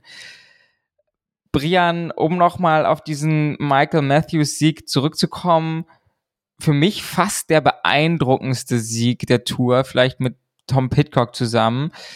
Hat jetzt ja auch verlängert. Geht das dann jetzt wieder in Richtung Michael Matthews, wie wir ihn vor ein paar Jahren kannten? Und, und glaubst du, das geht jetzt so weiter positiv? Also ich hoffe es. Ich fand ihn eigentlich in den Jahren davor immer einen ganz coolen Fahrer, so wenn man ihn angeguckt hat. Er ist jetzt ja auch bei dieser Tour noch zweimal Zweiter geworden, dann bei den Sprints hinter Pogacar und Van Aert. Von daher, die Form sah ganz gut aus. Er hat jetzt auch, das war jetzt sein zweiter Saisonsieg in diesem Jahr, er hat ja schon eine Etappe bei der Katalonien-Rundfahrt gewonnen. Und insgesamt sieht es damit ganz okay aus, dass er wieder in seine alte Form zurückkommt. Und dann wäre er halt auch wieder bei den Klassikern nächstes Jahr so ein wirklich lohnenswerter Kapitän für das Team, der ihnen da bei den äh, Eintagesrennen, wie man in diesem Jahr sieht, wichtige Punkte eingesammelt hat, weil sie sind ja immer noch in diesem Abstiegskampf drin. Dementsprechend wär, ist es auch für sie wichtig, dass sie jetzt da so eine gute Tour gefahren haben mit vier zweiten Plätzen, äh, zwei Siegen, die dann ja noch mal ein paar UCI-Punkte bringen. Und sonst war das Team halt auch komplett auf diese Sprints mit Matthews und Grunewegen ausgerichtet. Die hatten ja sonst Luke Durbridge, äh, Christopher Juliensen dabei, die halt wirklich nur dazu da waren, die Gruppen zusammenzuhalten, um Ende, um Sprints zu ermöglichen. Und da haben sie das Beste rausgeholt. Um nochmal ketzerisch zu fragen, Lena, hätte man vielleicht sogar eher noch mehr auf Matthews setzen sollen? Ich denke da vor allem an die Etappen, wo Bike Exchange so ein bisschen hoffnungslos versucht hat, noch zu pacen und dann nicht mehr rangekommen ist. Glaubst du, also klar, zwei Etappensiege sind super, aber glaubst du, da wäre vielleicht sogar noch mehr drin gewesen? Also ich war ja in unserem Preview ein bisschen kritisch zu Bike Exchange und habe gesagt, das war ein Fehler, dass man beide mitgenommen hat. Und ähm, das war es ja nicht, weil, also haben wir beide gewonnen, also super gemacht. Aber das ist genau die Problematik, halt, du hast halt beide und dann musst du dich für einen entscheiden. Und im Nachhinein ist dann immer einfacher zu sagen, hm, hätten wir vielleicht auf Matthews setzen sollen und nicht auf Ronewegen. Ähm, ja, will ich gar nicht im Nachhinein beurteilen. Auf jeden Fall war die Strategie, beide mitzunehmen, absolut richtig. Und dann will ich auch nochmal eine gemeine Frage an Tim stellen. Tim, hat Bora den falschen Sprinter gekauft? Ähm, will ich, will ich mich nicht dazu äußern, einfach weil Bennett ähm, meiner Ansicht nach. Also ich weiß natürlich, dass du jetzt hier äh, versuchst, mich in einem ganz schlechten Licht dastehen zu lassen. Überhaupt Ähm, nicht. nee, ganz ehrlich, lass, lasst mal Bennett noch Zeit. Guck mal, der ist jetzt auch erst ein halbes Jahr da. Er hat schon einen großen Sieg, ähm, weil, weißt du, wenn wir schon bei Sagan sagen, ähm, World Tour Sieg, Etappensieg ist schon cool, da muss man halt auch nochmal denken, okay, äh, Bennett hat ein World Tour Eintagesrennen gewonnen in Frankfurt. Ja, es ist so ein bisschen, ich weiß nicht, es scheint bei ihm der Wurm drin zu sein, bei Bennett. Keine Ahnung, woran das liegt. Da, darüber möchte ich mir auch einfach kein Urteil machen, weil ich nicht in diesen Menschen hineinsehen kann. Uff, was weiß ich, vielleicht sagen sie ja, äh, gut, bei der Vuelta packst du sechs Leute ins Bergteam, nimmst äh, Bennett noch den Ryan Mullen mit und dann zieht der auf einmal vier Sprints ab und dann sitzen wir da und denken uns nochmal, Bora, geiler Transfer, Bennett, ne? Also, ne, will ich jetzt eigentlich nichts dazu sagen. Das Weather-Szenario, was du gezeichnet hast, halte ich für unrealistisch, aber den Rest äh, der Antwort äh, für sehr valide ist natürlich ne, im Endeffekt eine Quatschfrage von mir, vor allem weil der Bennett-Transfer ja viel früher vollzogen wurde als der Grönewegen-Transfer. Da war Grönewegen noch gar nicht so richtig auf dem Markt. Von daher hypothetische Fragen, ähm, die, auf die keine Antwort zu finden sind, aber so ist es nun mal hier. Äh, da, da, da hast du unterschrieben, Tim, da musst du jetzt durch. Leider. Äh, dann lass uns doch ähm, zu dem letzten Team auf der Liste kommen. Wir haben es geschafft. Wenn ihr noch bei uns seid, großen Applaus auch an uns, dass ihr das Ähm, jetzt durchgehalten uns, habt. wenn ihr jetzt noch dabei seid, schreibt uns bitte einfach mal ähm, unter den Folgenpost auf Twitter das Wort Teamzeitfahren drunter oder ein TTT reicht auch schon, damit wir hier mal wissen, wer uns die ganze Zeit zuhört und wer nicht nur vorspult. Und dann, dann, dann gibt es auf jeden Fall ein Sternchen ins, ins äh, ZuhörerInnenheftchen, weil das Genu- ist gute Nudelheft, ne? Äh, da- das ist echt niemandem mehr zuzumuten eigentlich. ähm, aber Team B&B Hotels hat Dan Lloyd auf Twitter gestern äh, im Alleingang beerdigt. äh, aber ähm, ja, ich fühle mich dann aber auch schon wieder so ein bisschen schlecht, weil die haben nun bis jetzt zumindestens wirklich keine Kohle, lief aber jetzt auch nicht so wunderbar. Aber jetzt die Frage an dich, Brian, kann man überhaupt mehr erwarten? Ähm, bei dem Team, das sie jetzt da am Start hatten, also Pierre Roland, der in den letzten Jahren wirklich immer wieder immer schlechter wurde und von dem man nicht mehr erwarten kann, dass er noch großartige Ergebnisse einfährt. Wie zum Beispiel auf dem Alp zu gewinnen. Dann hatten wir noch so Fahrer wie Jeremy Lecroix, Cyril Lemoine, Cyril Barth, die halt wirklich nur dafür da sind, auf irgendwelchen Flachetappen in Ausreißergruppen zu gehen und auch sonst bei den anderen Rennen keine großartige andere Rolle einnehmen. Der auffälligste Fahrer war noch äh, Alexis Goujard, der zwei, dreimal in Ausreißergruppen im Finale noch dabei war und da wirklich eine gute Position auf einer Etappe knapp verpasst hat. Da hat ihm dann allerdings auf den letzten zwei Kilometern auch immer die Kraft gefehlt, um noch mit den Besten aus der Ausreißergruppe mitzuhalten. Und natürlich noch Luca Mozzato muss man vielleicht noch erwähnen, der dann in den Sprints immer mal wieder Top-10-Ergebnisse eingefahren hat.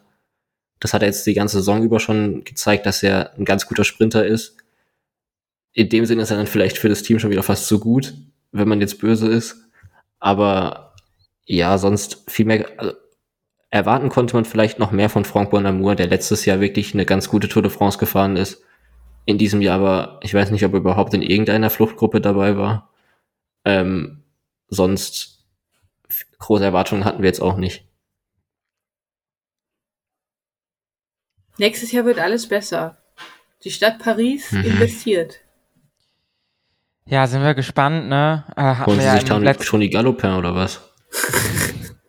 Angeblich soll doch jeder jetzt zu B und B wechseln. Ja, Bling ja schon mal nicht. Der hat ja schon verlängert bei Bike Ja, Exchange. Cavendish. Cavendish. Das fände ich funny. Das fände ich eigentlich ganz cool. Ich würde es nur Nein. fühlen. Ich würde es richtig hart fühlen, wenn die jetzt tatsächlich Cavendish holen, nächstes Jahr wieder die Wildcard zur Tour bekommen. Ja, dann, Und dann bekommen sie auf jeden Kevin- Fall. Genau, und dann Cavendish seinen 35. Etappensieg holt und einfach nur beide Mittelfinger ausgestreckt zu Patrick Lefevre ans Auto fährt und sagt, haha, du Sack, äh, Eddie Merckx kann dir, kann dir sagen, was du willst, ich hole mir trotzdem seinen Rekord. Also da dreht sich dann mein Sympathiekarussell auch wieder so rum, dass ich Patrick Lefebvre berechtigterweise dieses Mal so unsympathisch finde, dass ich dafür Mark Cavendish so abnormal feiern würde und irgendwie hat er sich tatsächlich durch diese britische Meisterschaft ein bisschen in mein Herz gefahren und deswegen Kev zu B&B Hotels für den 35. Toursieg 2023 würde ich stark unterstützen und ähnlich feiern wie Tim. Von daher hoffen wir da mal auf eine etwas spannendere Zukunft. Ja, Lena. Aber dann muss B&B auch ein Leadout bitte mitkaufen. Murkoff, den nehmen sie einfach mit.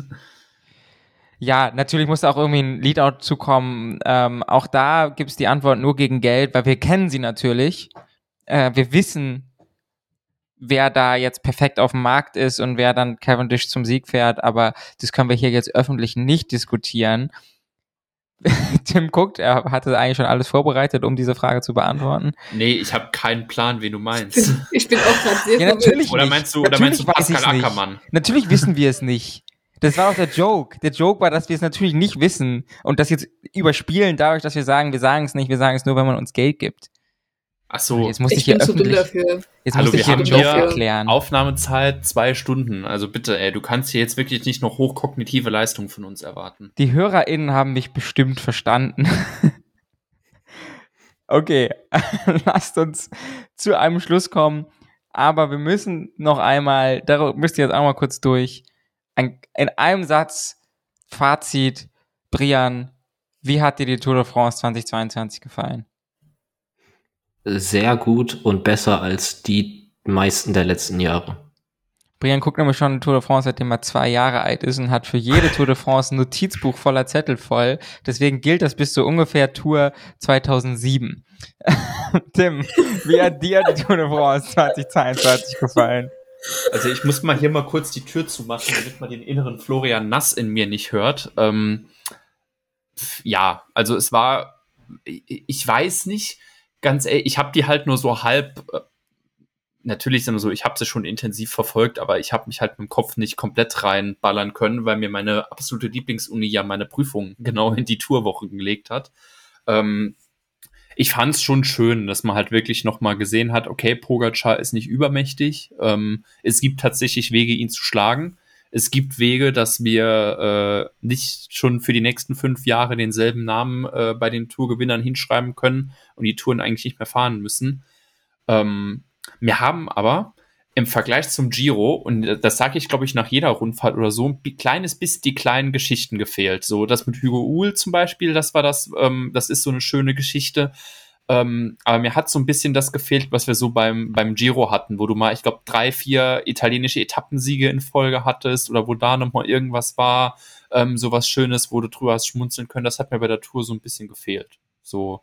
Aber ansonsten eigentlich vom Renngeschehen her, ja, natürlich, ich hätte mir gewünscht, dass Simon Geschke ins Bergtrikot fährt oder dass halt Kemner dann mal noch einen Tag in Gelb rumfährt. Aber ja, Level, ist kein Wunschkonzert. Die Deutschen haben versagt. Lena, Für uns reicht es hattest nur du trotzdem Wasserträger. Spaß an der Tour de France 2022? Also ich fand, das war die beste Tour in den letzten zehn Jahren. Also mir hat sie unglaublich gut gefallen und ähm, auch wesentlich besser als der Giro dieses Jahr, den ich ein wenig langweilig tatsächlich fand. Hallo? Nur weil Bora gewonnen hat, war das nicht Ich die beste nee, Grand Tour. nee, nee, tschüss. Tschüss, Wirklich ich bin raus. Also normal, also musst du zu sagen, der Giro ist normalerweise meine Lieblings-Grand Tour und ich war dieses Jahr ein wenig enttäuscht, weil ich den Giro ein wenig langweilig fand. Aber stattdessen hat die Tour irgendwie alles das, was ich normalerweise im Giro mag, mitgenommen und wir hatten jetzt dafür dieses Spektakel. Also mir hat es sehr gut gefallen. Samuel, wie fandest du die Tour 2022? Danke für die Nachfrage. Ich fand sie tatsächlich auch wesentlich besser als den Giro. Tatsächlich aus den Gründen, also aus den Gründen, wo Tim gerade gesagt hat, dass es ihm gefehlt hat. Ich finde, die Tour hatte innerhalb der Etappen viel mehr so kleine Stories. Da ging es um Geschke. Ich fand, ich habe mich da auf Twitter immer so ein bisschen drüber lustig gemacht, aber da ging es für mich auch tatsächlich um sowas wie Mars und Vlasov, die dann irgendwie so ein funny Fight hatten, um mit Lutschenko zusammen noch um so die hinteren GC-Plätze. Ähm, ich fand die also ich habe ja tatsächlich die Etappen eigentlich meistens von Anfang an geguckt, da ich das Glück hatte, im Homeoffice zu sein. Ähm, und der Fight für die Etappen, für die Breakaways war, auf dem, also war unfassbar spannend immer.